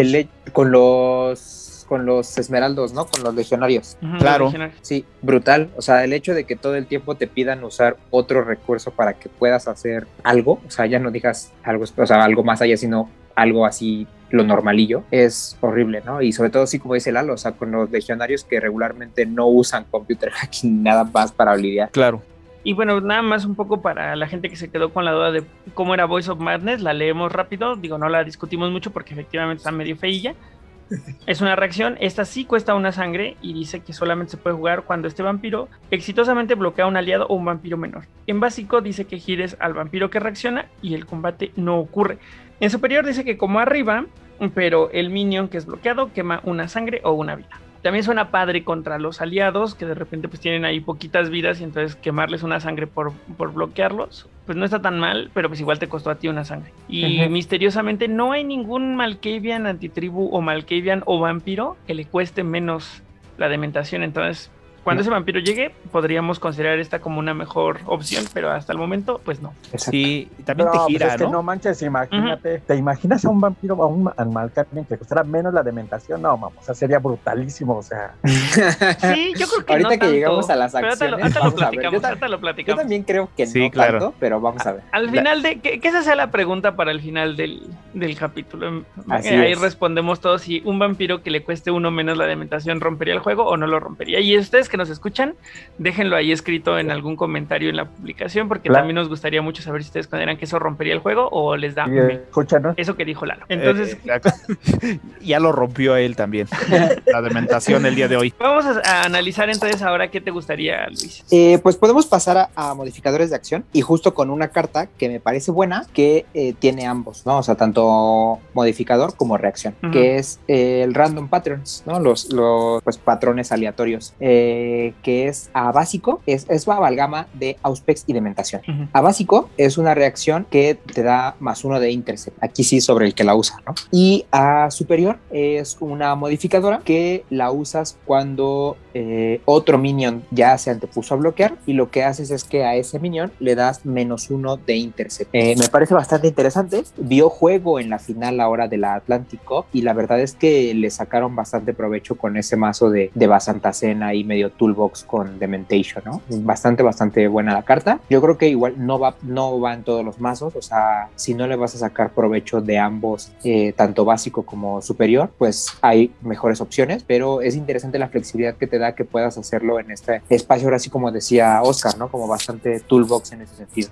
Claro. A mí me parece una gran carta, ¿eh? Creo que estas cartas que dan, mm, bueno, regularmente las vemos como más uno de intercept, más uno de sigilo, pero en este caso menos uno de intercept. Creo que su valor está en la sorpresa de nuevo, ¿no? En que no esperas que te vayan a agarrar con algo que no sea desperdiciar un, un misdirection. Entonces, Claro. que te agarren ahí una votación que no esperabas o que sumen un más uno de intercept que no esperabas. Creo que de repente es donde está el valor de esta de esta carta sorpresa, ¿no? Eh, obviamente en superior no hay desperdicio porque pues regularmente vas para adelante, pero ese más uno de intercept de repente puede darte una sorpresa. Claro. Y bueno, y si analizamos la semana pasada que estaba comentándonos Oscar Nares de Toluca, que por ejemplo cuando enfrentas a Valerius Mayor el Offuscate no te sirve de nada, pues con Dementación puedes alcanzar hasta tres. Porque, bueno, en teoría de sigilo, ¿no? Porque este le resta Intercept, que sería como ganarlo, ¿no? En esta de la suma y resta de todo eso. También hay otra que a lo mejor va a comentar este Luis. Y hay otra, un par que con esas tres, pues estamos hablando que no tienes que requerir al Offuscate 100%, ¿no? Si también tu objetivo no es llevar tanto Offuscate, bueno, tanto sigilo, perdón. Entonces Exacto. podría funcionarte, ¿no? Que además sabemos que hay mazos que van de full, full de mentación, ¿no? O sea, sin una, ninguna otra disciplina y pues ahí está eso. Porque vaya que puede funcionar full Dementation, ¿no? Claro. Yo he usado esta carta con Flur de Mol. Claro, muy poderosa con los toreadores que tienen. Que tienen O por eh, aquellos que cancelan cartas de Auspic también, esta es opción. exacto. Bueno, que, exacto. que en este caso no, porque en teoría la carta también requiere Auspex. Claro, requiere Auspes y Dementación, entonces. Ajá. Cierto, cierto, sí, cierto, tienes razón. Pero ahorita que, que entraste con tu participación, Lalo, ¿tú llevas esta en tu mazo de, Santa Leus. de Santa Leus? ¿De Santa Leo? Sí, sí, la- sí la llevo. Claro, claro. Que ese mazo que carta- bloquea y se pone pistolas. Brutal. Ujú, Bien divertido. Y además, este, este set de poderes, ya retrayéndolo un poco al, al juego de rol, Random Patterns, Patterns in the Chaos, Los Ojos del Caos, todos ellos hablan. Ese era como el poder clave de la disciplina en el mundo de- del rol, porque era lo que les permitía a los Malkavians obtener información de la nada. Entonces podían entender el movimiento de las nubes y, conseguir información o a través de cómo te abrochabas la chamarra podían saber cosas de ti. Entonces era muy interesante que, que era el punto clave de la reputación del clan, ¿no? Entonces, eh, un poco como ahí para, para llevarlo al lado de, cómo era en, digo, en, en The Masquerade. Claro. Esto es un dato bien malcavian, como dato freak. Eh, hay tres cartas que son amalgama de dementación y son amalgamas de dementación y sí, y son sí. todas las amalgamas que hay en con dementación. Sí, y las tres son con Auspex, efectivamente. Y las tres son, tienen su onda, ¿eh? Las tres tienen su onda. Ya las analizaremos en la parte de acciones. Porque además también un, eh, el Auspex y la dementación están muy juntos, ¿no? De repente vemos a muchos toreadores con dementation o algunos otros vampiros que de repente fuera del clan tienen Auspex y dementation. Entonces eso también amplía un poco el rango de uso. ¿Qué otra modificadora de acción quieres que discutamos? Ah, sí. Nada más, te, te estaba contando que tanto me sorprendió eso, Ah, o sea, perdón, que, perdón. que van tan juntos Auspex y Dementación, que me sorprendió un montón que en el rol la amalgama fuera con Offuscate y no con Auspex. Ujú. Pero bueno, eh, continuando, podemos pasar a estas cartas que Creo dan... que se iba a romper con también con esta Ovea, ¿no? Que también es próxima. Ah, bueno, tienes razón, puede ser, puede ser, eso es verdad. ¿Sabes, Eh, ¿Sabes qué? Un comentario que iba a hacer al, al respecto, ahorita aprovechando de la pausa, porque creo que a mí algo que me gusta mucho de la dementación es este carácter, como ya dijimos, imprevisible, pero de repente de cosas que, que no sabes que vas a necesitar, pero las necesitas. Es, es- es- eso es algo que, me- que a mí me gusta mucho y, y de hecho como que muchos de mis mazos de, de dementación que, que he armado funcionan muy bien en ese sentido, o sea, de, ah, chale, yo tengo esta moneda y tú ves, ah, pero mira, puedo hacer esto. Mm. Y, y- y sabes que justo iba para allá, y iba para allá mencionando las tres cartas de, digamos así como en un, en un paquetito de dementación que dan sigilo, porque justo todas tienen esa cuestión de la flexibilidad, ¿no? La primera que es el Confusion, que ya decíamos que era como un, eh, como un bonding, porque esta tal cual es solamente para acciones de bleed y solamente es a básico, es más uno de bleed y a superior más uno de bleed y más uno de sigilo. Que ahí la diferencia con el, eh, con el bonding es que el Confusion siempre te da sigilo. O sea, ahí no, no te da la opción de que sea uno de bleed o uno de bleed y uno de stealth. No, aquí siempre te da el sigilo. Entonces, pues es interesante. Eh, la otra es el deny. El deny que es una carta que te da sigilo, uno de sigilo a superior no cuesta nada, pero que a básico es una carta de combate que te da un press, que de pronto así como dice Lalo, o sea, puede sentirse como que no se necesita o que de pronto tú la quieres para otra cosa y ese press llega muy muy bien de pronto tenerlo en la mano. Y la última es el Mind Tricks, que el Mind Tricks es una, la única que cuesta. El Mind Tricks cuesta uno de sangre, pero esta te da sigilo desde básico y a superior te da la opción de que además, si de todos modos te agarran y hay combate, tienes la opción a una maniobra o a un press durante ese combate. Entonces, muy muy buenas me parecen las tres. No sé ustedes qué opinen. De las últimas dos, antes de escuchar las opiniones del equipo, me gustaría decir dos cosas. Que la formulación es muy, muy, muy única. La formulación de Deny es única porque creo que no hay otra carta que te dé sigilo y un press en la misma carta. Y un poco sumando a lo que dice Lalo, que de repente ese press a lo mejor tú no lo quieres, pero terminas necesitándolo, ¿no? Porque pues a lo mejor sí quieres pelear si eres de los que tienen potence o a lo mejor no lo, quiere- lo vas a utilizar para escapar de un Immortal Grapple de- después de que ya te pegaron. Y la segunda es todavía más única porque el tema de, de dar maniobras y preces regularmente viene acompañado de intercept, no acompañado de sigilo. Entonces, esto sí es bien, bien, bien, bien único de la dementación. Ahora sí, chicos, no sé qué opinan ustedes de estas cartas. A mí se me hacen bien únicas y bien padres. Además, las ilustraciones, la, especial la de Mind Trick, La de está súper es tenebrosa. fabulosa. Sí. Sí, a mí sí, sí. todas me gustan, a mí todas me gustan y más porque es lo que de- hem- eh, hemos venido diciendo, o sea, la verdad es que dementación es de las pocas, eh, de las pocas disciplinas que bien podrías armar un mazo de pura dementación y bien, bien, bien chido. Con estas herramientas tan flexibles te posibilita jugar lo que, lo que quieras y lo que necesites. A mí me extraña que nunca haya salido un combate con dementación. Mm, yo creo que no. Sorprendentemente a mí también, ¿eh? A mí no me extraña, creo que ya era demasiado que les dieran un combate con dementación. Era, era un poco como decir, esta es la única carta que les falta para que sean perfectos.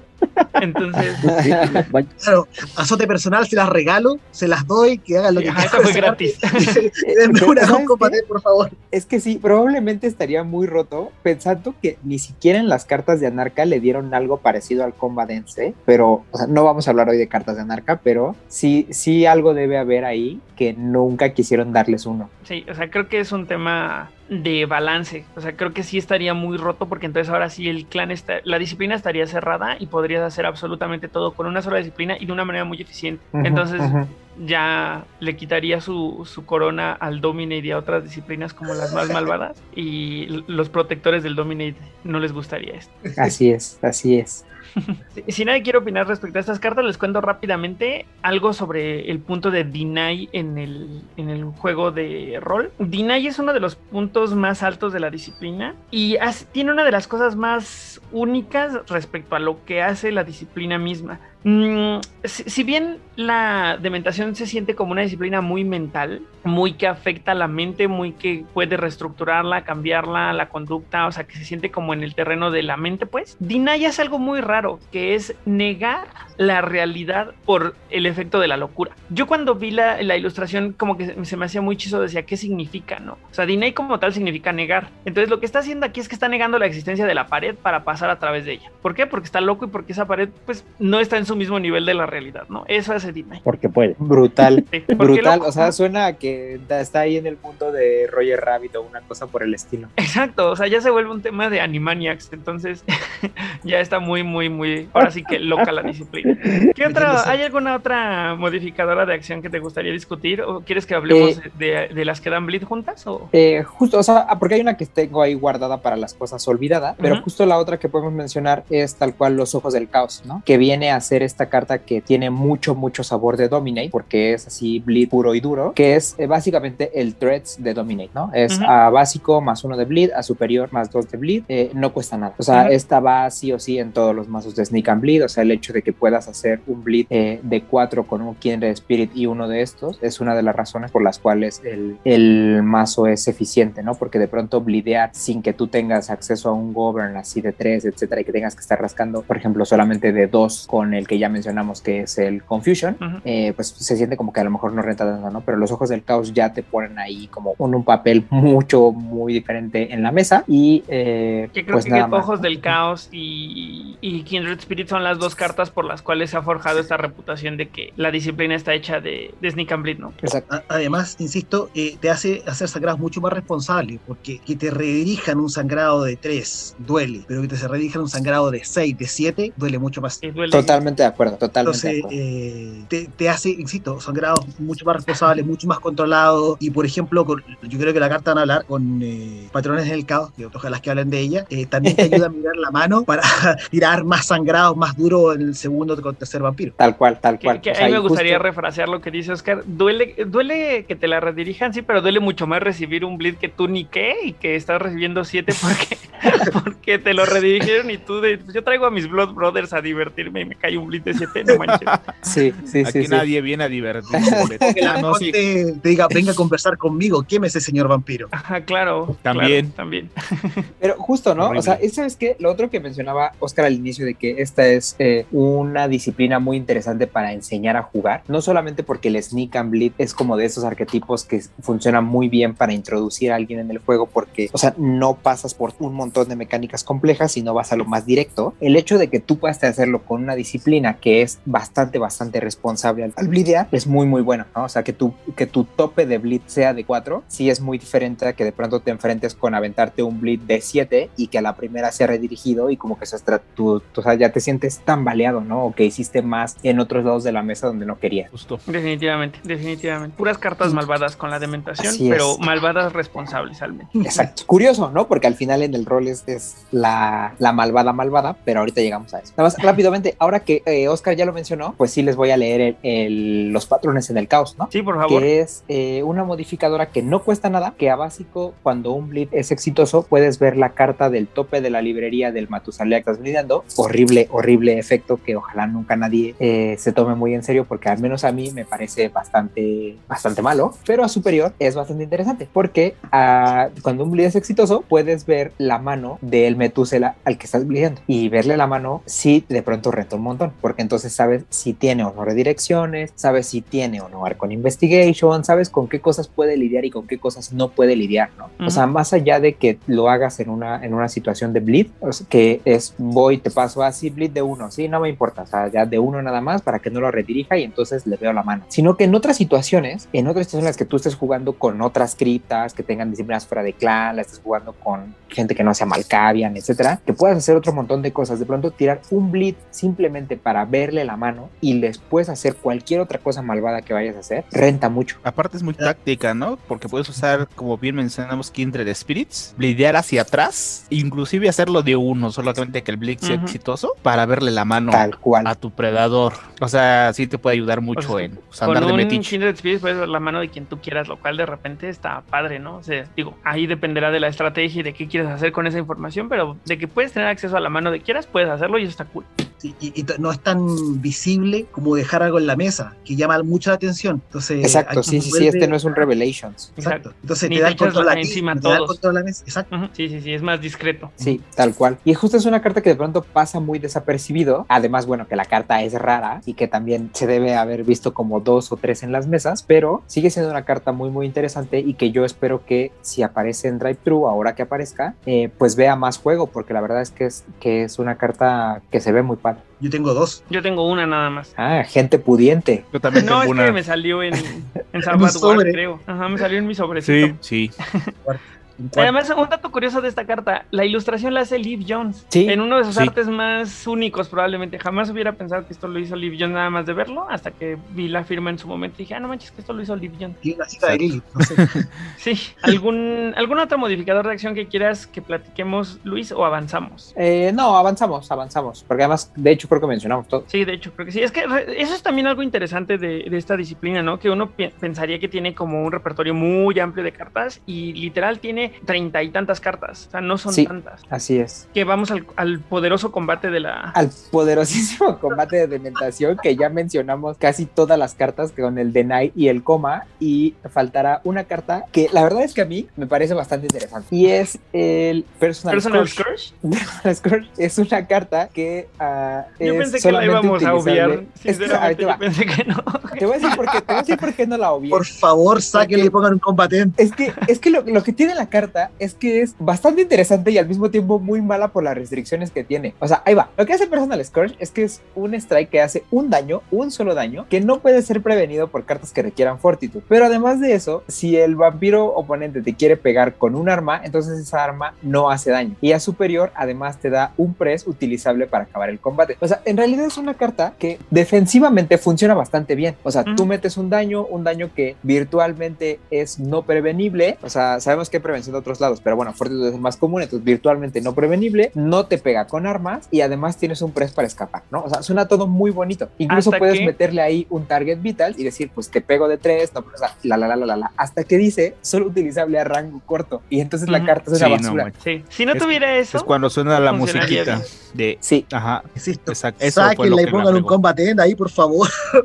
Sí, tal cual. O sea, es más, y yo creo, o sea, estoy casi seguro de que esta carta va a ser modificada y de que eso es lo que le van a quitar, el solamente utilizable a rango corto. estaría muy bueno, pero también de repente, no sé si... Es que también existe el tema de los que tienen Fortitude y actuar con Daring the Down, o no con Day Operation, la que hace que todo el daño se vuelva grabado. Sí, Day Operation. Sí, no Day Operation. Entonces en una de esas terminas haciendo más mal del que solucionas, pero bueno. Pero es que No estás de acuerdo que incluso si tú buscas así entre las millones de, o sea, entre toda la cripta del juego, si tú buscas Fortitude de mentación, salvo en los Rapnos, o sea, tampoco es como súper, súper común y los Rapnos tienen otras cosas que hacer que no necesariamente van a querer meterse el daño agravado ellos también, ¿sabes? Definitivo. Entonces, o sea, no me parece mala, porque además un daño, o sea, tampoco es que hagas un montón, ni lo vas a querer estar usando siempre, ni lo vas a querer estar combando siempre con target vital. O sea, lo quieres nada más para que no te peguen con armas y tengas el press para escapar. O sea, en realidad para eso quieres la carta. Si Mira, además metes daño, es adicional. Curiosamente, amigo, no son tan poquitos, ¿eh? Hay 31 vampiros que tienen Fortitude y Dementation. Entonces no, no suena tan irreal. Ahí veremos qué pasa cuando cambien la carta y vemos si nos vamos todos a torpor por los personal scores.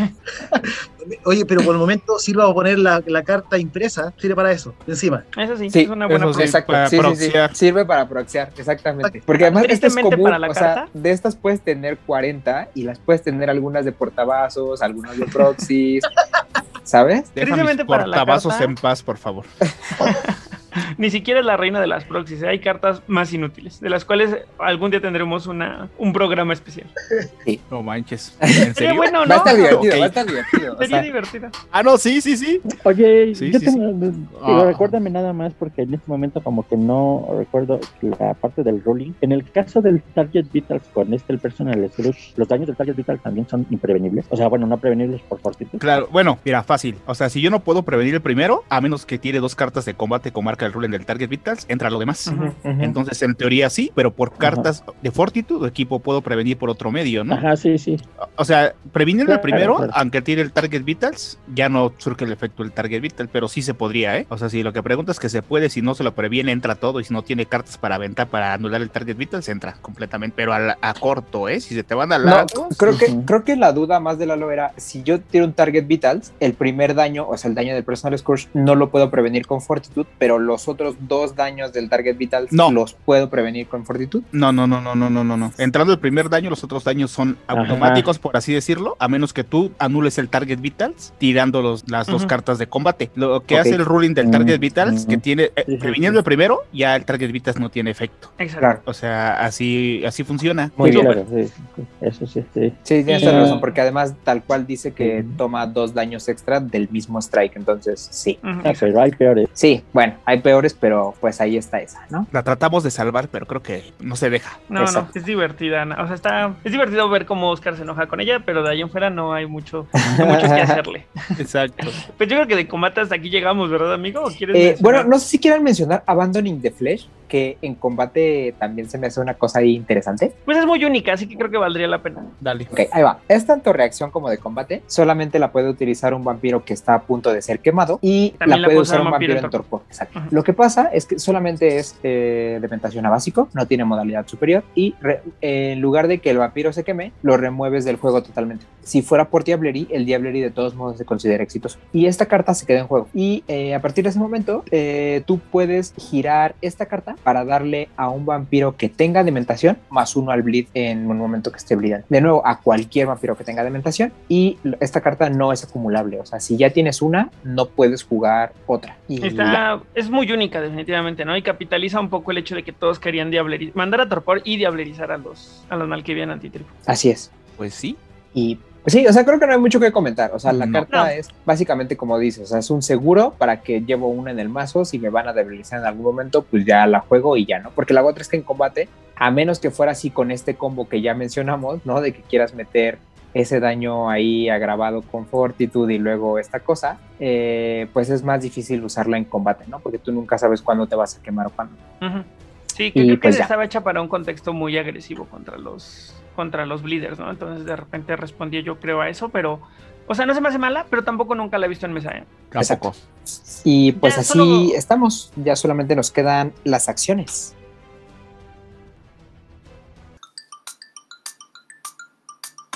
Si eres fan de los juegos de mesa o quieres descubrir más de este hobby, escucha el podcast de Jugador Casual, disponible en Spotify y otras plataformas.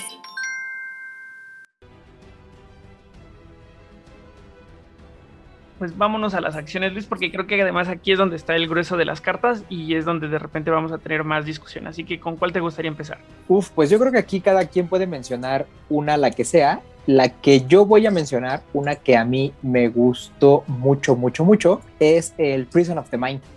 Y me gusta mucho porque es de las que a mí me hacen sentir que lo que estoy pagando de verdad vale, ¿no? Porque cuesta 3 de sangre, es una acción que a básico es a más uno de sigilo, que más un aliado o un retainer. Por tres de sangre es horriblemente cara. Eh, no la jugaría casi nunca a básico a menos que fuera muy necesario. Pero a superior es una carta que tú la pones en un vampiro. Ese vampiro tiene menos uno de sigilo y menos dos de intercept. Y cualquier vampiro la puede ir a quemar, pero para irla a quemar se necesitan tres acciones a más uno de sigilo. Un vampiro solamente puede tener un Prison of the Mind. A mí la carta me gusta mucho y me gusta mucho porque también se me hace muy, muy flexible. O sea, tú la puedes tirar en un, o sea, la puedes llevar ahí en un mazo más controlero, la puedes tirar tanto para atrás, para que sea de atrás. O sea, si tienes, no sé, un, predador bastante complicado, pues ya tiene menos dos de intercept, tiene un, menos uno de sigilo para que lo puedas estar bloqueando constantemente, a lo mejor le quitas el sigilo de sus políticas, etcétera, ¿no? O simplemente lo puedes tirar para adelante para que con ese menos dos de intercept, si tú a lo mejor no generas mucho sigilo porque estás jugando otro tipo de mazo, con menos dos de intercept, a quien se lo pongas no te va a agarrar. es muy difícil que te agarre. Y además va a tener menos uno de sigilo que le va a poner a esa persona sus propios problemas para pasar sus propias acciones hacia adelante.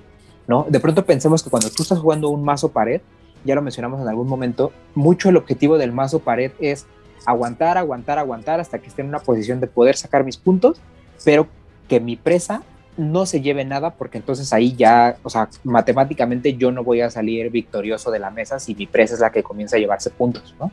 Entonces, si tú pones Prison of the Mind hacia adelante, casi casi que te quitas una preocupación completa del juego porque tu presa tiene muchos problemas y tú, aunque vayas a hacer casi que bleed de uno en algún momento, van a pasar y van a pasar y van a pasar. Entonces, se me hace una carta bastante, bastante buena porque que te lo vayas a quitar además con tres acciones negociando con toda la mesa de todos modos es muy complicado. Completamente de acuerdo a todo lo que dices. Solamente me gustaría sumar que hay contextos en los que es todavía más malvada, ¿no?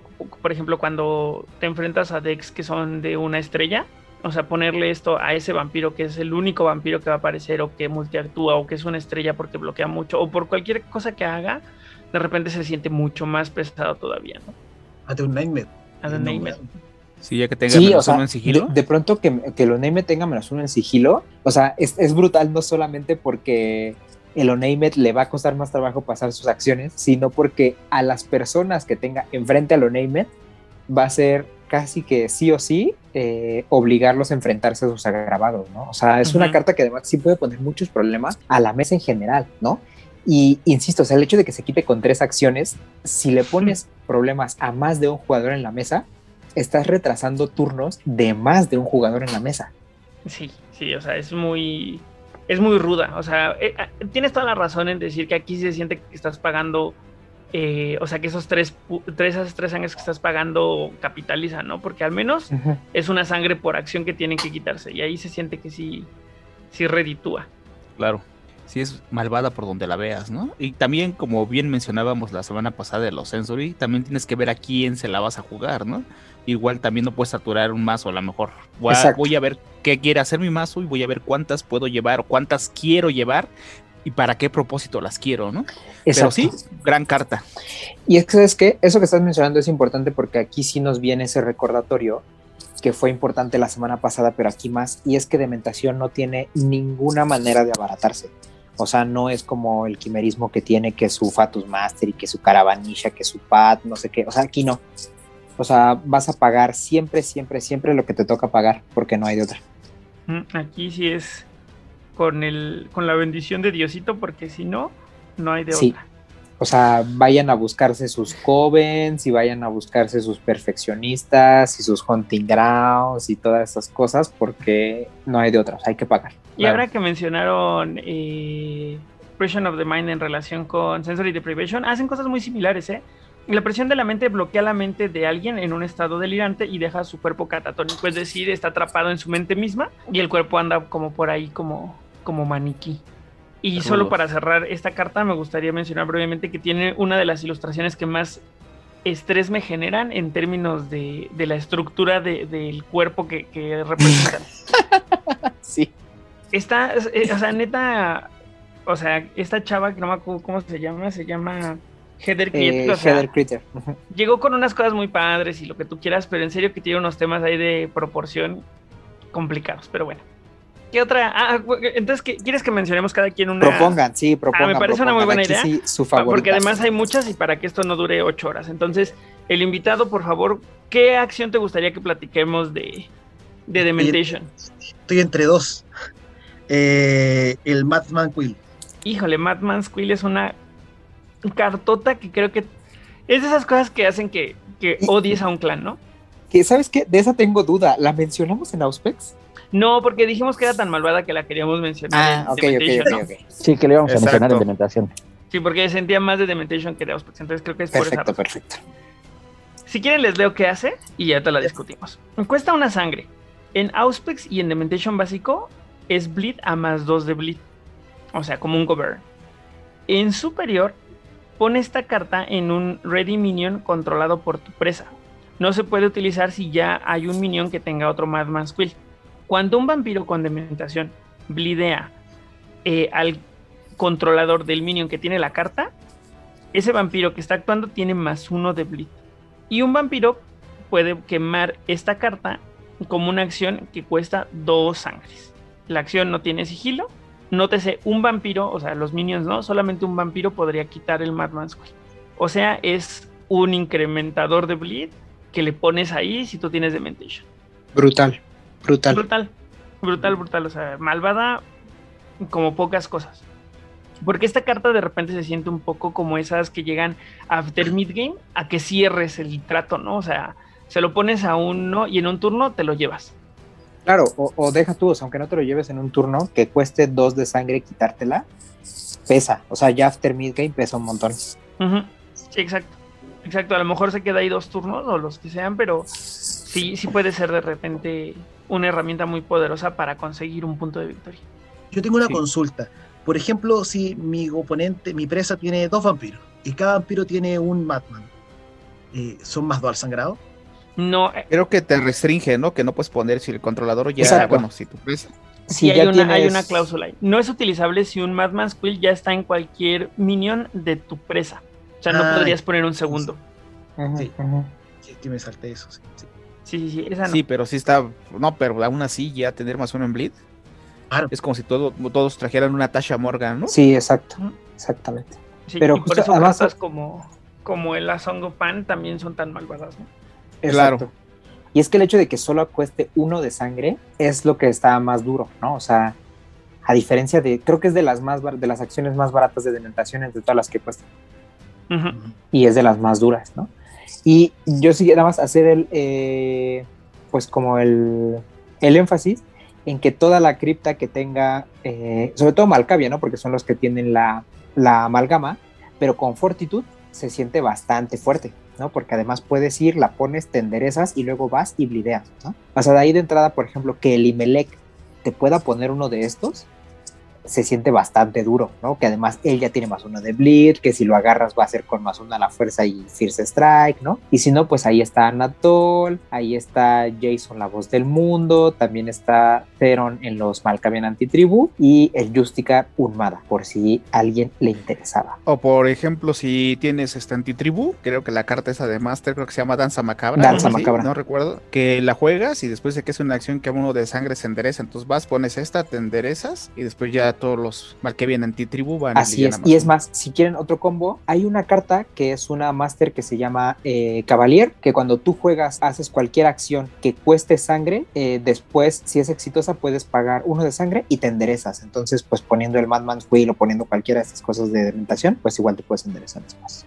Que, o sea, el Dementation de repente se volvió en algo. O sea, cartas como esas y como el Diving to Madness, que también es una acción en superior que te permite ponerte una carta que te da más uno de bleed permanente, son de repente la, la plataforma de toda esta reputación de una disciplina muy dura para blidear, ¿no?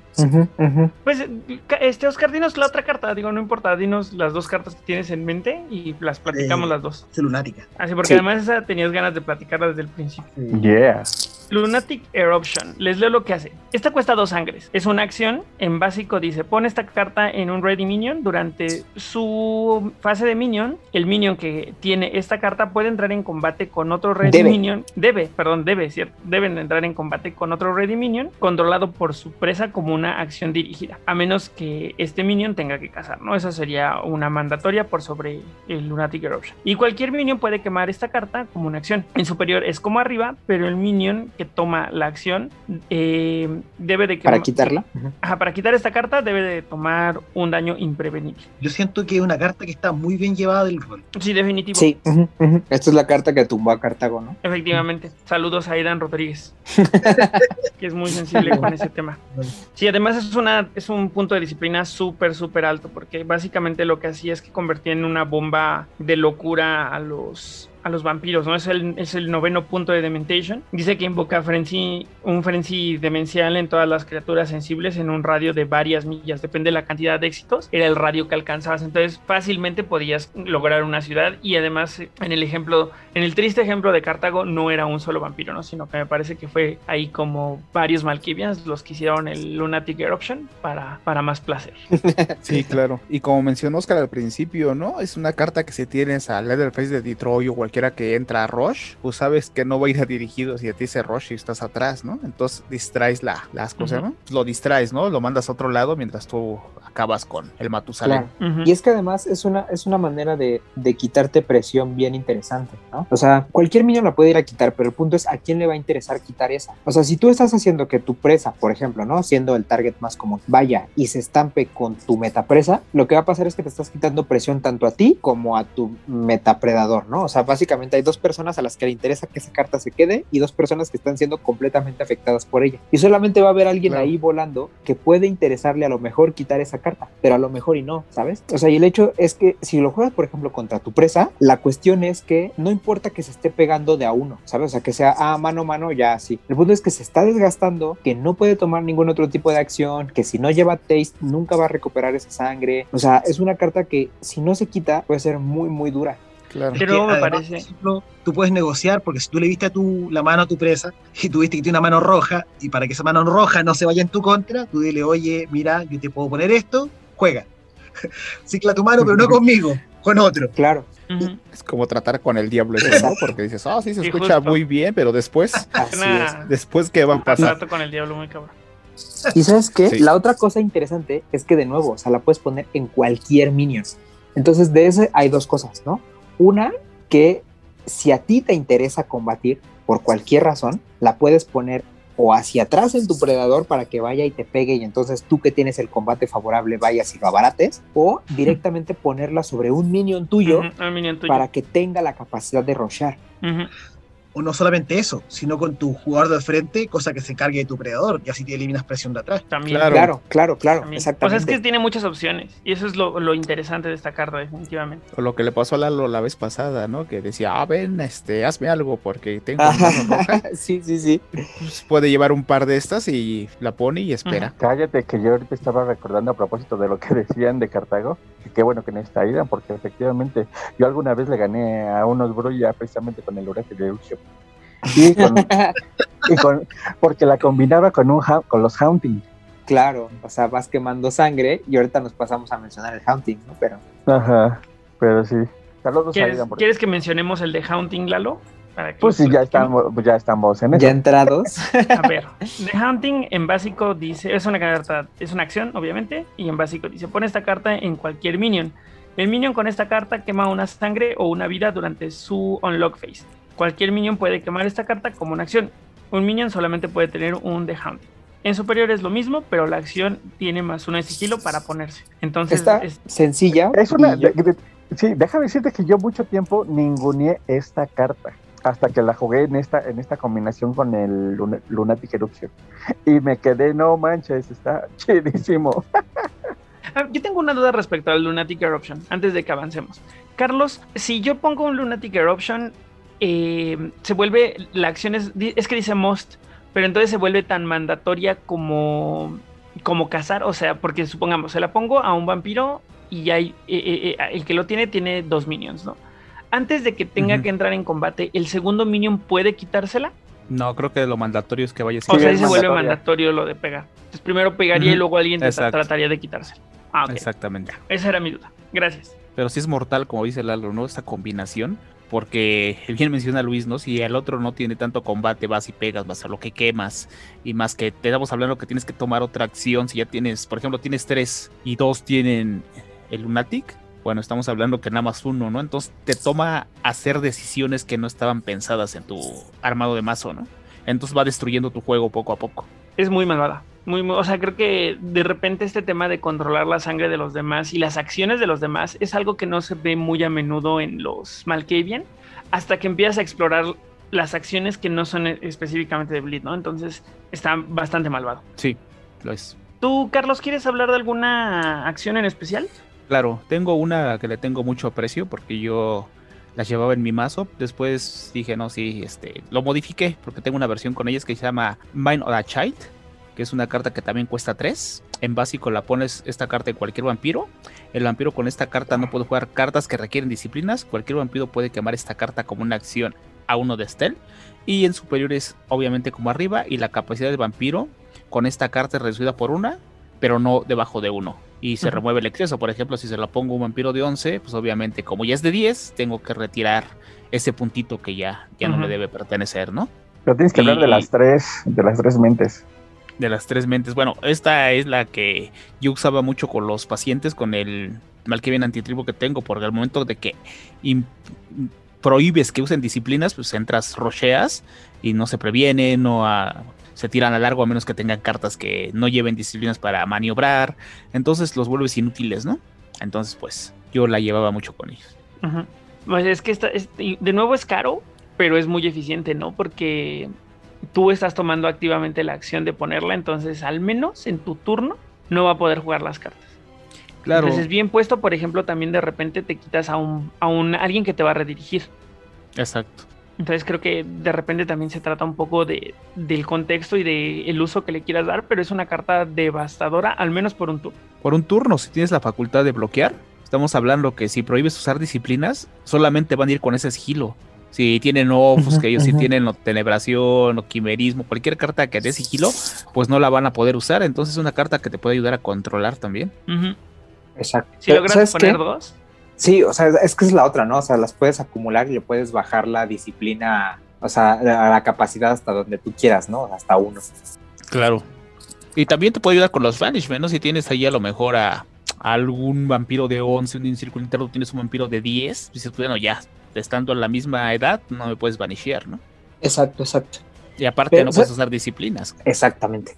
No, aunque yo ahí sí voy a, eh, me quedo un poco del otro lado, porque me justo... imaginé que la ibas a odiar. Es que, es que, mira, ahí te va. No la odio, porque en realidad el, el hecho de que no te dejen usar disciplinas es un efecto brutal. O sea, que, que te va a doler, pero de una manera impresionante, sí o sí. La cuestión es que de entrada la carta no lleva sigilo, ¿no? Lo cual, bueno, o sea, de alguna manera está bien porque lo equiparas con, el, con la cosida de ojos y todo, ¿no?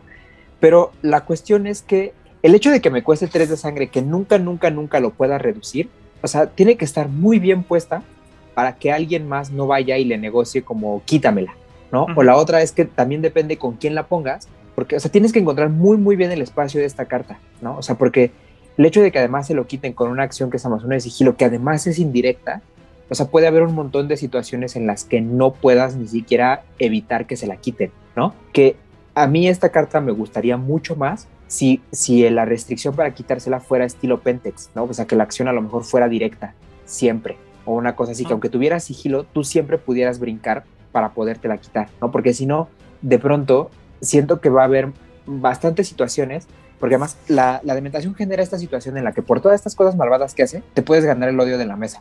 Entonces, si tú no tienes bien gestionada esa cuestión como de la política a nivel metajuego, o no la pones en donde debe ir, o generas más odio del que necesitas, o sea, son tres de sangre que te van a durar un turno, o depende de dónde la pongas, hasta menos, porque a lo mejor ni siquiera llega el turno de la persona a la que te interesaba, ¿no? Entonces, hay que tener varias cosas ahí como controlada para que la para que rente lo que tenga que rentar.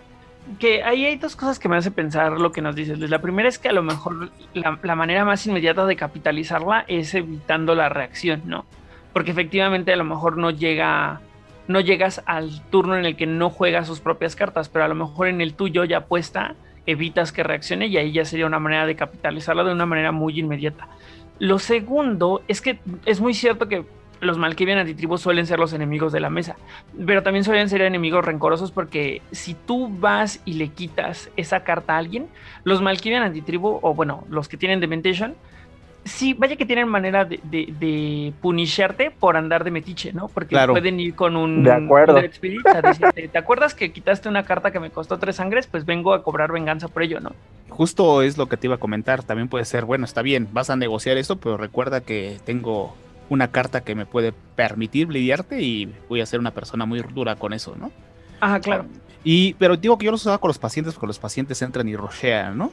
Entonces yo en ese turno, pues también, como dice Luis, tampoco es para llenarla de, de estas cartas, pero ya en un juego avanzado, quitarte a un vampiro, por ejemplo, a una estrella, dices, no manches, está, está irreal, ¿no? Porque aparte tienes ojos que, que le puedes dar a los pacientes que entren a rushear con sigilo, puedes hacer, o sea, armar una temática, pero sí también estoy de acuerdo con él. Si no, si en el momento que la pones no tienes cómo solventar que no se la vayan a quitar, pues es una, un desperdicio de sangre. Pero si lo logras en ese mismo turno y logras que llegues a un término, por ejemplo, de madera torpor, de lograr ciertas cositas ahí, puede ser redituable también. Exacto. Y, que también, la- para que tampoco se emocione mucho la gente así haciendo el combo de que le metan un montón de pacientes y un montón de esta, porque finalmente si tú te vas a gastar tres de sangre para quitarte a, o sea, para que al siguiente turno vayas a mandar al vampiro a torpor, Claro. o sea, ¿qué tanto la vas a capitalizar, no? O sea, yo no quiero estar pagando tres de sangre cada vez para mandar a un vampiro a torpor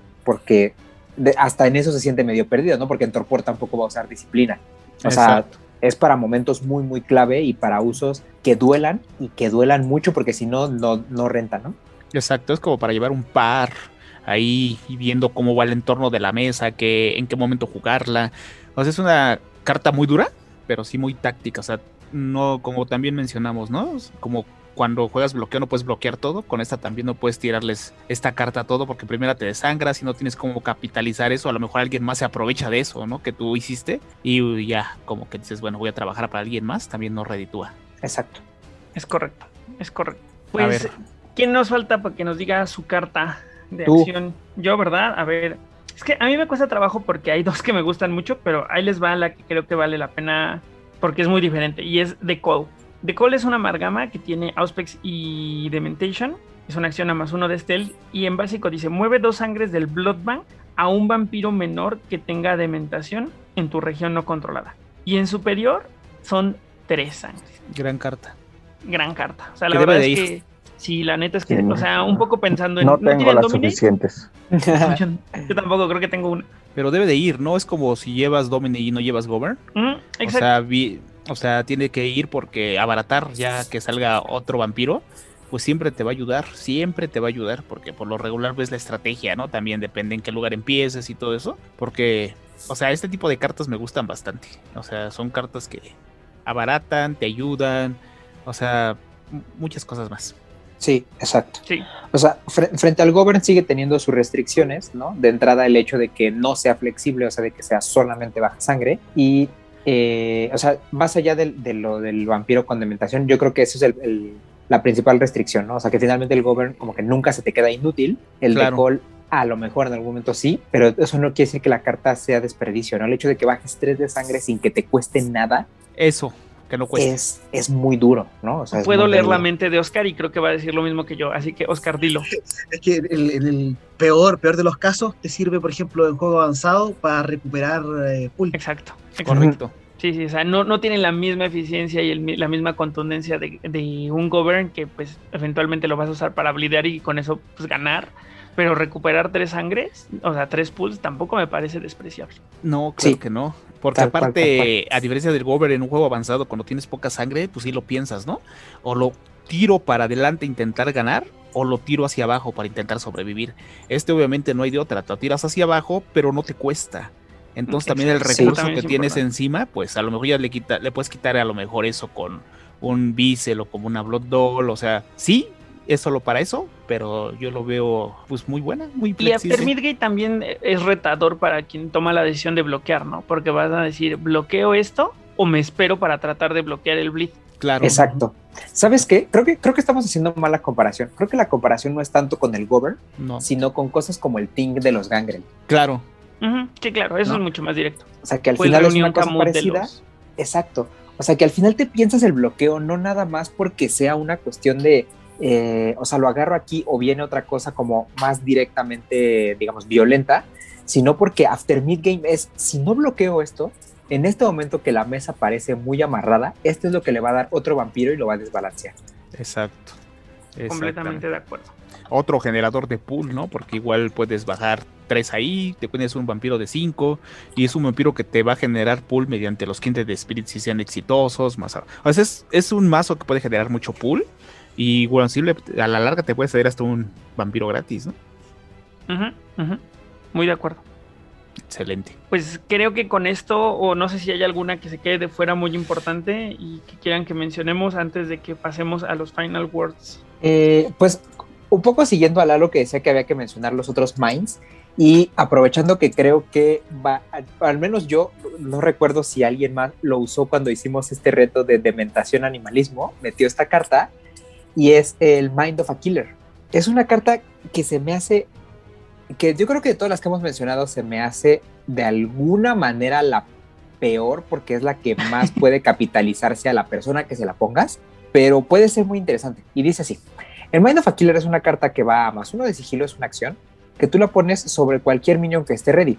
Y eh, ese minion gana más uno de fuerza. Esta carta se quema cuando, el, después, cuando acaba un combate. Que, que envuelva al minion con la carta. Exacto, que involucra al minion que tenga la carta y durante la fase de descarte quemas esta carta y haya o no entrado en combate y además el controlador del minion que tenía el Mind of a Killer tiene que hacer dos de daño a otro minion ready que controle. Y si, esta, si la pones en superior, el minion que tenía esta carta se gira cuando se quema el Mind of a Killer.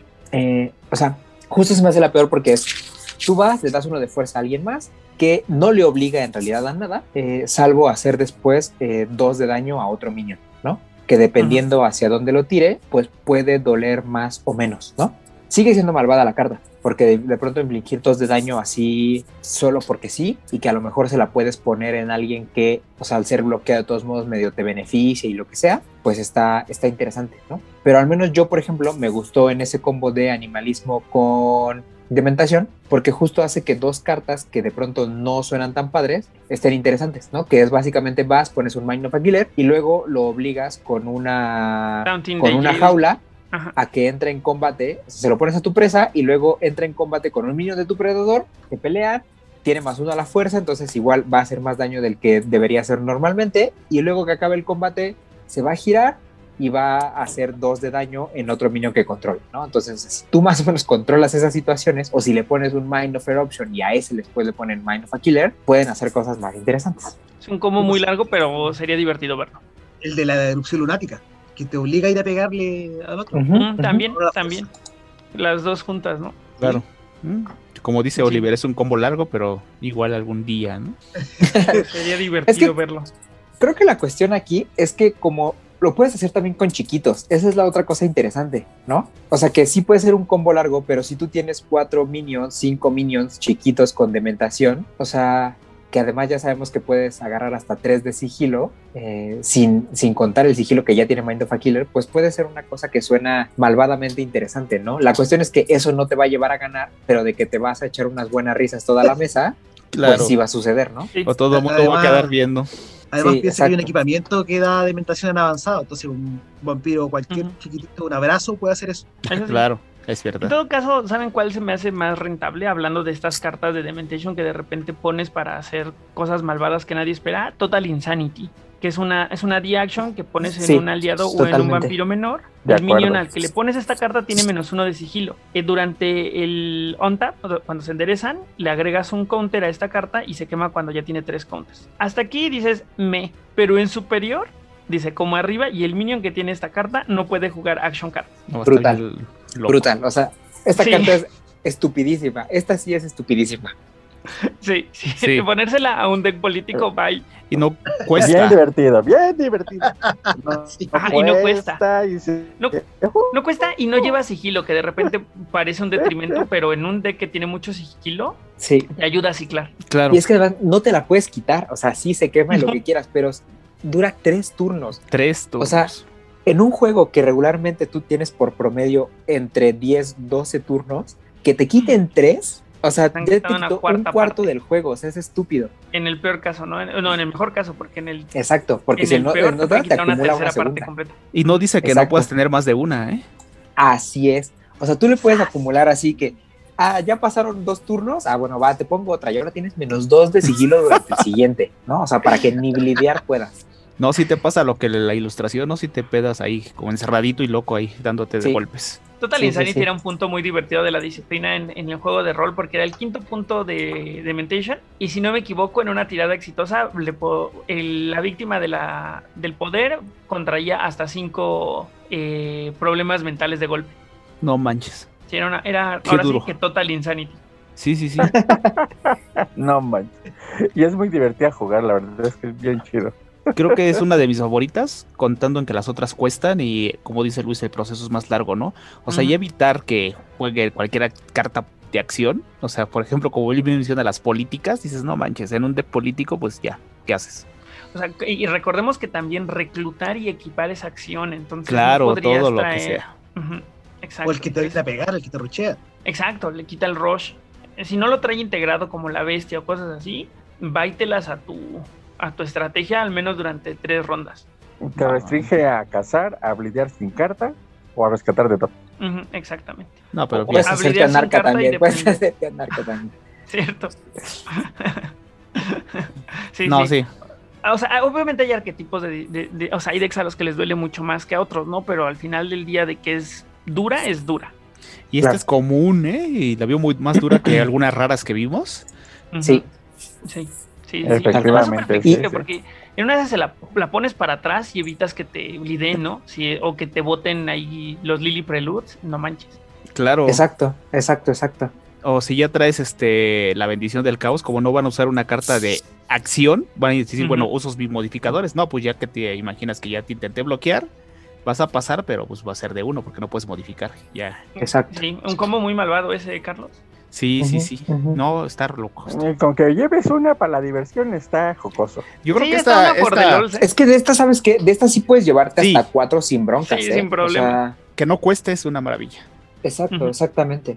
Y es que sí funciona de nuevo, o sea, para todo. El, el hecho de aquí de que no, de que tampoco tenga restricción, o sea, bueno, tiene la restricción de edad, eso sí es importante, ¿no? Pero que de, de igual la puedas poner hacia cualquier lado de la mesa es otra vez bastante fuerte porque te deja hacer mucho, mucho control de mesa.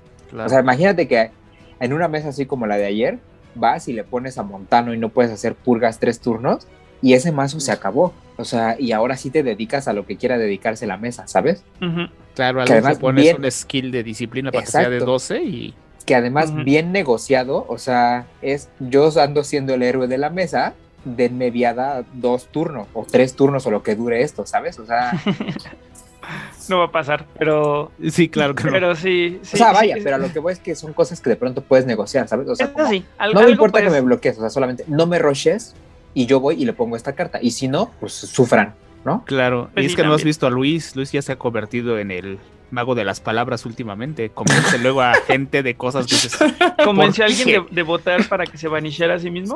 no, pero, No, pero- pero, Pero Ah, cerca. Sí, claro. Oh, una purga de sí Baltimore. sí sí no me mandes a mí. donde no van, banishment donde no van. Sí me ha salido, ¿eh? Sí, ha sí, salido. sí. Malvado. Sí, yo sabía que eras malvado desde la primera vez que jugamos.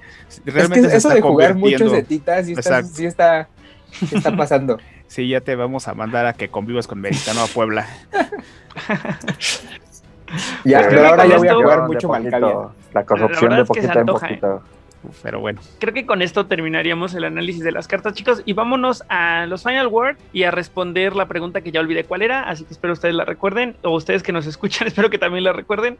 Vámonos a los Final Words y saludos. Todas las voces de la cultura friki están en las voces de Londres. Escúchalos en Spotify y otras plataformas. Empezaremos con Lalo, que espero que se acuerde de los de la pregunta. ¿Cuál era? De si De si es necesario o no, o muy rompedor, vampiro. un vampiro que le cueste menos la dementación. ¿Qué opinas, Lalo? Y después tus saludos. Bueno, pues en cuanto a la pregunta, yo creo, eh, eh, tendría que decir que no porque sería, pero a mí me encantaría que hubiera. Su Pero risa malvada sí, muy prolongada. Sí, aunque, claro. fuera- aunque tuviera algún detrimento así de eso. pues es que sí. No manches, imagínate. Aunque tú le pusieras un detrimento así de esos de que o no puede blo- bloquear titulados o una tontería así. O sea, no manches. O sea, que le costara menos las comas de dos estarían buenísimas. O sea, Ujú. no, no, no. O sea, estaría bien chido. Yo sí, yo sí voto. Black Chanty, yo sí voto porque haya un vampiro con Dementation que le cueste menos. Y eres cardenal, así que tienes creo tres votos, así que. Eso, eso. ¿A quién vas a mandar tu saludo esta semana, Lalo? Pues, Ah, ¿O este, querías sumar Final hablar- Words? No, no, no, yo creo que en general ya hemos dicho este, lo suficiente. Este, soy fan a mí de la dementación, de hacer cosas raras. Tengo ahí un par de mazos que algunos los han visto y están divertidos, pero yo sí, exploren las profundidades de la demencia y verán que es harto divertido. Saludos al estimado Aidan, al cenicero, que seguramente ya se estará retorciendo después de que me alabamos la, la erupción lunática. Pero, este, y también a todos los que nos siguen en redes sociales, les mandamos un saludo. Y, este, pues, ya esperamos pronto también poder, este, hacer las reuniones ya presenciales porque se extrañan a todos. Muchas, muchas gracias por acompañarnos esta semana, como de costumbre, Lalo. Eh, por favor, nuestro invitado, Oscar, ¿cuál e- ¿qué opinas tú de ese vampiro al que le costaría menos Dementation? Final words sobre la disciplina y tus saludos, por favor, amigo. Yo creo que sería muy necesario. Eh, dudo que alguna vez salga, pero ojalá saliera. Aunque lo cambio por el combate con dementación. Pero eh, sí, dementación, una disciplina muy entretenida de jugar. Te permite, eh, con algo de imaginación, hacer muchas cosas, muchos combos bastante extraños. Y te permite también eh, no hacer un mazo monoclan sino que traer actores invitados a distintas partes y la dementación permite un mazo de monumentación. monumentación. Eh, eso, y saludo a la gente Chile en Tiniebla, a, a mi señora Daniela, que siempre yo escucho mientras lavo los platos y estamos haciendo cosas. Entonces ella también escucha, la- aunque no Ah, juegue un acá, saludo para ella. Exacto. Eh, a, eh, a Gino, a Víctor, que son amigos con quien estamos jugando, eh, y a toda la gente con quien juego en general. Muchas gracias también por haberme invitado, a ustedes, a todos ustedes. Ya, Aidan, que está, que no vino, en el cenicero. No, pues muchas gracias a ti, como de costumbre. Siempre es un placer recibirte. La pasamos muy bien cuando vienes a platicar con nosotros. Eh, por favor, Carlos, ¿cuáles serían tus final words respecto a la disciplina y sobre este enigmático vampiro que nunca hemos recibido que le costaría menos la dementación? No, y ojalá no lo recibamos porque sería una locura, ¿no? Porque si hablamos de otros clanes que tienen vampiros así, pues todas sus modificadoras les cuestan o cositas así.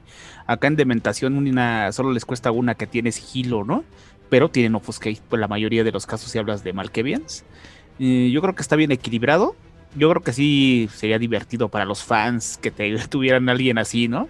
Pero bueno, no, no todo mundo lo tiene, ¿no? Y bueno, Final Wars pues, es una disciplina que yo he conocido mucha gente que entra al mundo del Betes por esta disciplina y es una disciplina que aman tanto, por eso la tienen tan entrañable porque pues como hemos visto, ¿no? Muchas cartas se enfocan mucho en el bleed, pero ya vimos que puedes hacer otra cosa. Entonces hay que explorar, hay que hacerlo, porque es divertido. Yo tengo un deck con Malkavian Antitribu que todo el mundo piensa que es Sneak and Bleed y cuando se sorprende que llevas otras cositas, siempre es muy satisfactorio porque te dicen, ah, qué bien que armaste algo diferente al Sneak and Bleed. Entonces también exploren por esa parte. Ya vimos esta carta que mencionamos al final que es una brutalidad que te puede hacer el juego imposible. Bueno, no solo eso, ¿no? Las demás también. Entonces yo pienso que es una disciplina que genera caos. Lalo hablaba de la otra vez de una disciplina para chingar. Yo creo que esta es una disciplina que genera caos, pero de manera divertida, no de manera tan caótica y con el afán de, pues de, pues de, de hacer pasar un mal rato, ¿no? Esta cosa sí puede ser muy entretenido viendo que a quién va a golpear tu, el minion de tu presa o cositas así. Obviamente, pues todos tienen su equilibrio. Todas las disciplinas que hemos analizado hasta ahora tienen sus bemoles, pero creo que esta es una, una disciplina que me gusta bastante y pues hay que jugarla más, ¿no? Yo la he jugado bastante, pero hay que agarrar otras facetas de ellos. Y saludos, pues también quiero mandar saludos como siempre a nuestros podcast hermanos de Círculo Interno, que es Juárez by Night, que ahorita está teniendo unos capítulos muy buenos. Vayan y vean lo de los Asamitas, Banu Jaquín ahora, los Angre, los datos. Son capítulos que parecen hechos para que conozcamos el lore de Betes, porque mucha gente a lo mejor no está tan clavada en Vampiro la Mascarada. Porque solo juega esto, juegos de mesa y juega Betes, pero saber el trasfondo de todos ellos te hace enriquecer un poquito más lo que un nosotros poco sumando jugamos. ahí, yo sé que no me toca hablar ahorita, pero un poco sumando a eso, creo que pocos capítulos van a estar tan hermanados entre, entre podcast, y, podcast y podcast como estos que son el spotlight de los clanes, porque muchos de los vampiros más emblemáticos de los clanes sí terminaron volviéndose cartas. Entonces, eh, pues allí también hay un poco de mano negra, no de la mano negra de la tal Majerra, sino de la organización, porque sí hay mucho match entre una cosa y otra. Claro, y bueno, este, obviamente a Nación Garú, a todos ellos, y bueno, a Chile en Tinieblas, como bien menciona Oscar, y agradecerle a Oscar este, participar, y lo vamos a tener aquí la semana que, que sigue, porque vamos a hablar de Dominate, que fue la que perdió por dos votos, digo, por si querían saber el resultado, se los digo de una vez, fueron dos votos, pero bueno, ahí sabemos, ¿no? Y nada no, más. no fue tanto. Muchas gracias por acompañarnos, Carlos, como de costumbre. Luis, ¿tú qué opinas de este misterioso vampiro que nunca ha llegado? Y tus final words y los saludos que quieras mandar, amigo. Muy bien. Eh, a mí sí me gustaría, la verdad, y creo que de- depende de la formulación, no está ya tan roto. A mí me parece que una formulación tipo estos vampiros de capacidad 10 que tienen las tres de clan, de su propio clan a superior, puede ser bastante interesante el que le cueste menos la dementación, ¿no? Por ejemplo, algo ahí como un Anku, pero que le cueste menos la dementación, puede estar muy, muy padre, ¿no? Eh, justo porque viene a mi segundo punto, que es, haría mucho más sencillo el, el probar y adentrarse a la dementación, ¿no? Que de pronto puede ser una disciplina que más allá del bleed no parezca tan accesible porque hay que buscarle ahí entre ciertos reveses, entre qué cosas sí funcionan y qué no, en especial porque muchas de estas acciones no te llevan a ganar por sí solas, ¿no? O sea, necesitas ponerle otro montón de cosas para poder eh, lograr ese cometido, ¿no? Entonces hay que saber bien hacia dónde enfocar el deck y qué cosa de la dementación meterle y qué, puede, cosa le puede ser bastante útil, ¿no?